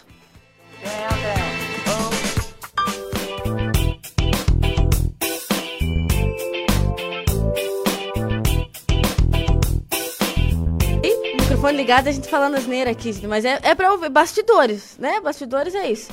É, vamos falar aqui com o Dr. Leonardo Costa.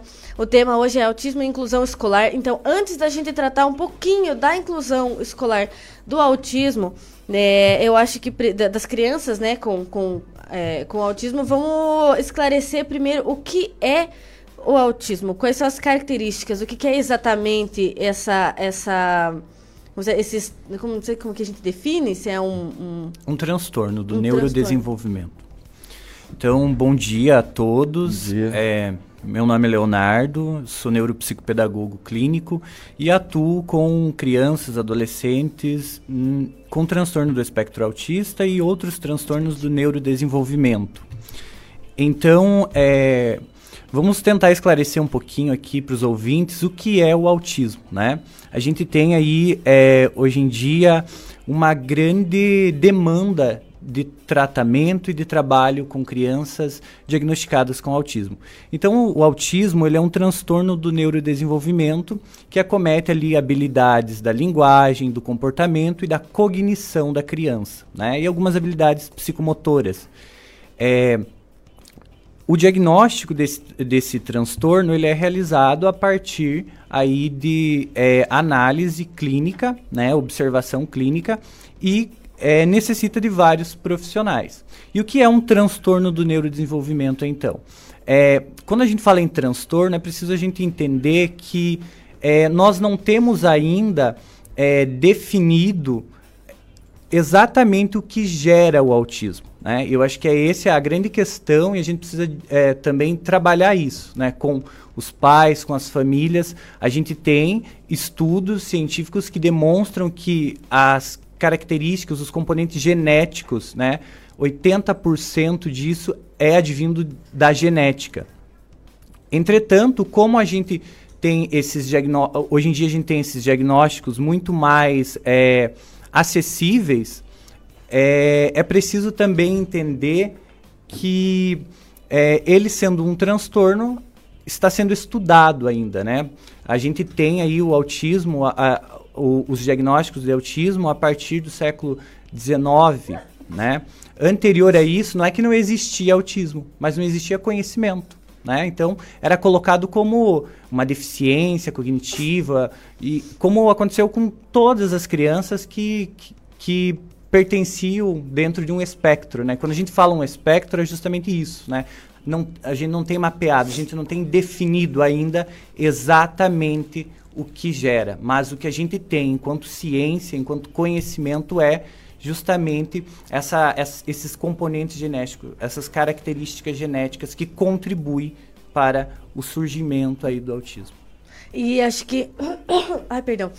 É, eu acho que o preconceito vem, inclusive, da falta de informação, né? A gente repete, replica e eu acho que, né, eu acho que não custa nada trazer isso aqui. Eu acho que quanto mais a gente aprender, melhor. A gente inclusive usa expressões capacitistas, para quem não sabe, são, é, é, são expressões que não se deve usar, não é correto e ofende, né? É, falar que uma criança autista, por exemplo, é retardada, usar a palavra, até, nem consigo falar exatamente essa palavra, tanto que eu já me eduquei para não usar, porque a gente aqui do interior, a gente tem o costume de falar isso por, hum, sem maldade. Né? Mas é uma expressão capacitista de falar, ah, fulano é meio autista, é meio, meio retardado. Essas coisas só reforçam o problema, né? E o preconceito acima desses aspectos, não é verdade?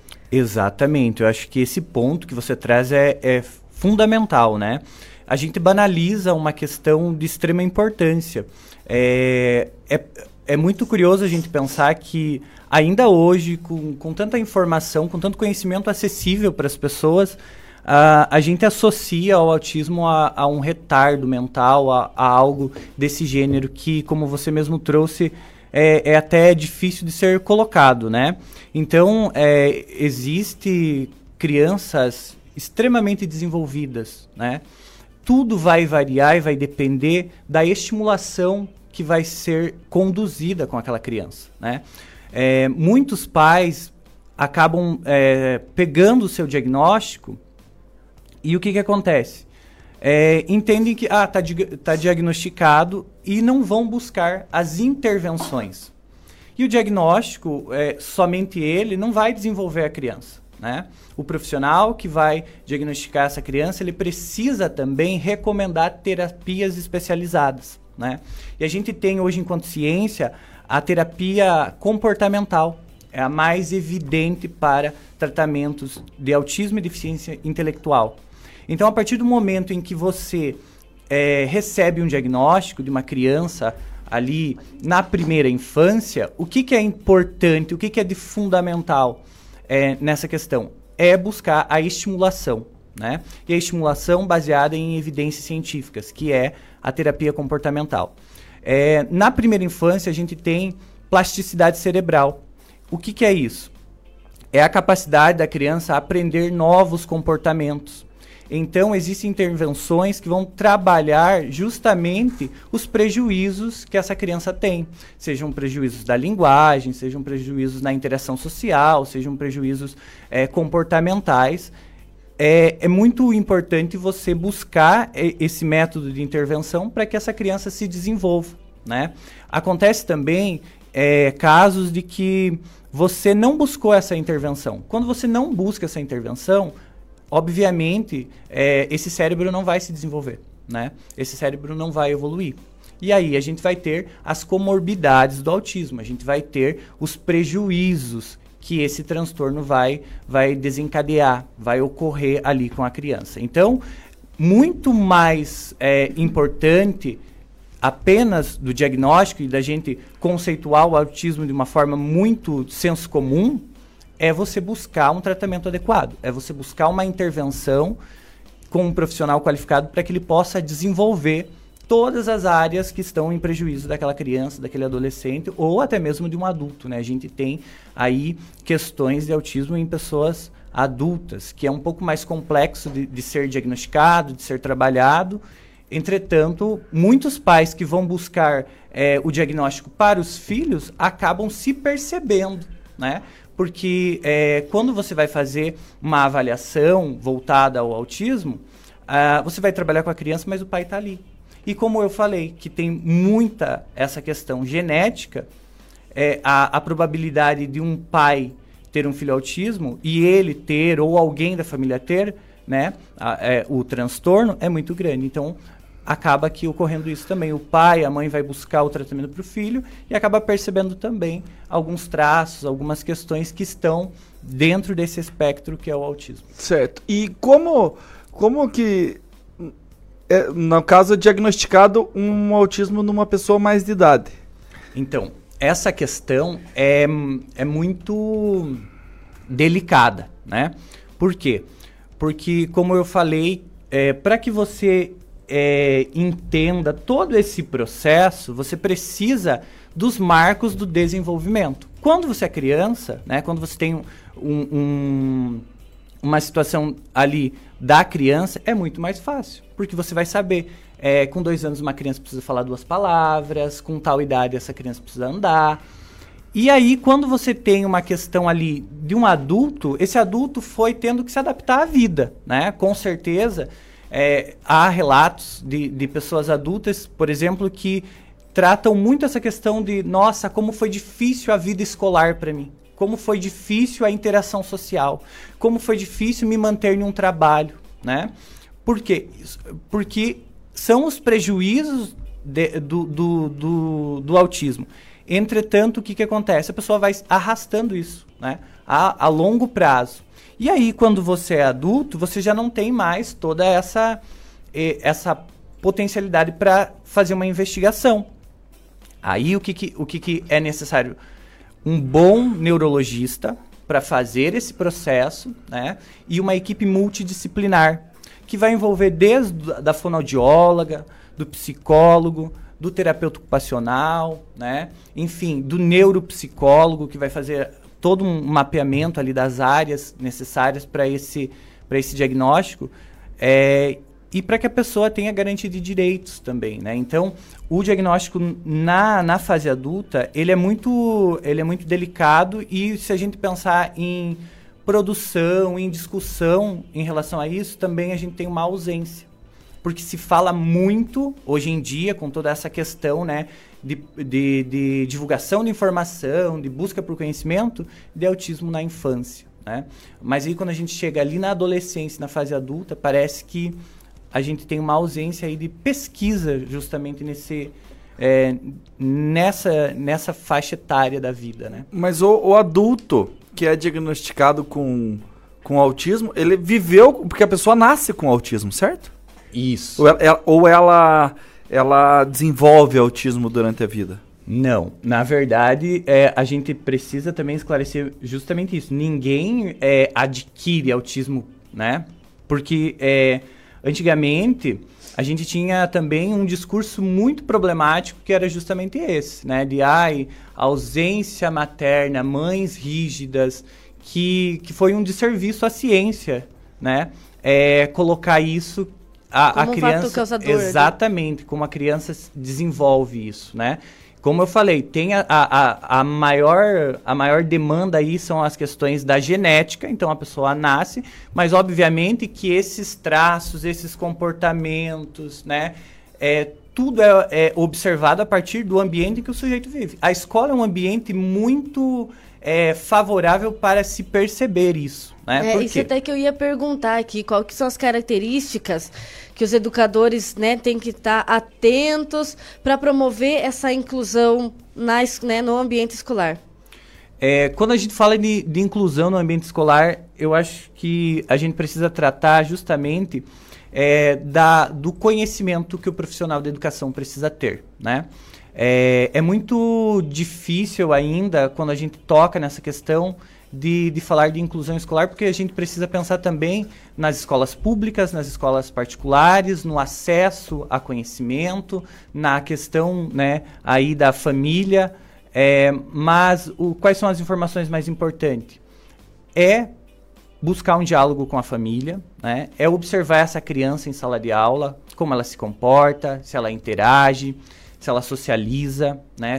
ali na educação infantil, é, se ela já atinge aquilo que é esperado naquela faixa etária, né? dentro do, do desenvolvimento. É, e também, caso perceba algumas questões né, que fogem desse de, desse padrão normativo, e aqui a gente entenda esse normativo como marcos do neurodesenvolvimento, que é aquilo uhum. que é uhum. esperado para a criança, porque quando a gente fala normal, também parece que a gente está atrelando ao que é anormal. anormal então, sim. eu, Mas eu é acho importante tá na previsão do isso. desenvolvimento. Né? Exatamente, né? né? É, é, é necessário que o profissional esteja observando isso e a partir do momento em que ele perceba que essa criança não está atingindo algumas coisas, é muito importante né, ter esse diálogo com os pais, com a família, que busquem ajuda clínica, né, para que é, quanto mais cedo você é, encontra ali um diagnóstico em casos que necessitam, e quanto mais cedo você faz as terapias e as intervenções necessárias, maior é a qualidade de vida para aquele sujeito. Olha, é uma pena né, que nosso tempo acabou, mas eu tenho mais algumas perguntas aqui. É uma pena que a gente não possa responder, mas eu vou guardar essas mensagens aqui, pessoal, porque eu vou obrigar o doutor a vir aqui semana que vem. Faço proposta feia para ele se ele não vier, mas é porque é um assunto que eh, nem eu sabia o quanto de perguntas iam surgir. E fiquei até feliz. O pessoal mandou bastante perguntas aqui. Tem pelo menos umas três foras que eu tinha preparado para fazer. Então vamos marcar para semana que vem tentar dedicar uma hora inteira para isso, porque é um assunto que a gente pode. Nossa, é camadas e camadas, né? Pelo que eu vi, tem dúvidas de todos os tipos, tanto em relação à escola, quanto em relação aos irmãos, como, como identificar e tal, se todos os irmãos podem ter, né? Se um tem, todos os outros vão ter. Então, uhum. são questões que a gente vai precisar esclarecer, mas a princípio, muito obrigada por ter vindo, por ter né, disposto do, seu, é, do teu tempo. Né? Vamos, vamos combinar uma próxima vez. É, tem um, um, recado final que você queira dar, uma dica, alguma coisa? É, divulgar o teu Instagram também é uma fonte de conhecimento, né? Para as pessoas irem lá buscar, pesquisar, ver o que, que você tem de trabalho ali. Sim, eu agradeço pelo espaço, né, pela possibilidade também de estar trazendo esse tema que vive em ausência e muitas vezes a gente tem informações muito equivocadas em relação a isso. Você, você abre ali, né, com essa questão justamente do, do senso comum em relação ao autismo. É, fico à disposição também para em outros momentos a gente tratar dessas questões. Eu acho que é muito importante a gente sanar essas dúvidas né, do, dos ouvintes. E o meu Instagram, é, eu trabalho basicamente com o autismo, né? É neuropp underline Leonardo. E lá tem uma série de coisas, uma série de, de dicas, é, de intervenções que faço. Então, quem tiver alguma dúvida, alguma questão, pode estar me mandando que eu também vou estar respondendo por lá. Fantástico, muito obrigada. Obrigada também ao David por ter se disposto a vir aqui. Obrigado. Sinta sempre bem-vindo a vir aqui. E eu vou dar o play aqui no sorteador enquanto eu dou um recadinho para vocês. Vamos ver porque hoje temos dois prêmios. O do Cantinho do Sudeste vai ser sorteado lá, né, no com o pessoal da Empório para quem respondeu a pergunta da carne. Então vamos dar o play aqui enquanto eu dou um recadinho rápido porque sexta-feira, fim de semana tá aí e Hotel Fazenda Hidromineral Dorizon. Dorizon. Dorizon, lá acertei. O Dorizon é um hotel fazenda com um espaço maravilhoso para você curtir a família, os amigos, tudo isso em meio à natureza, com uma equipe de recreação preparada e responsável para proporcionar para você e seus filhos experiências que serão lembradas pelo resto das suas vidas. Por exemplo, gente, só para vocês terem uma ideia, é piscina aquecida, tirolesa, caiaque, boia cross, bicicleta, cavalgada, trilha na mata, banho de lama, parquinho infantil, fazendinha, quadro esportivo, enfim, a lista é enorme. Então se programe, entre em contato com a Hotel Fazenda Hidromineral Dorizon, ó, quase que sai um, um, um aqui. É, é, porque, é pra quem é de fora, entendeu? Pra quem é gringo é Dorizon. Mas programa então um fim de semana bem gostoso e vamos rapidinho aqui aos sorteados. É, quem levou os 5 quilos de feijão Pontarolo foi Jackson. Jackson de novo, aqui ó, Jackson Ramos, não é o mesmo Jackson. Jackson Ramos, final do telefone 1879 e o voucher do Tozeto foi para Arlete Soares, final do telefone 4940. Podem ficar tranquilos que daqui a pouco eu entro em contato com vocês pra gente combinar a entrega dos prêmios. Mas é isso, gente. Precisamos encerrar. O Rodrigo tá fazendo sinal, sinal feio aqui pra mim. Vai me pegar na saída. Então vamos encerrar. Muito obrigada a todos vocês que vieram. Obrigado, Rudolf, pela parceria de sempre. Ah, tamo junto. E é isso, gente. Aproveitem sexta-feira, aproveitem bem o fim de semana, porque segunda-feira estamos de volta. Um abraço! da Lagoa, só tem energia boa e amor.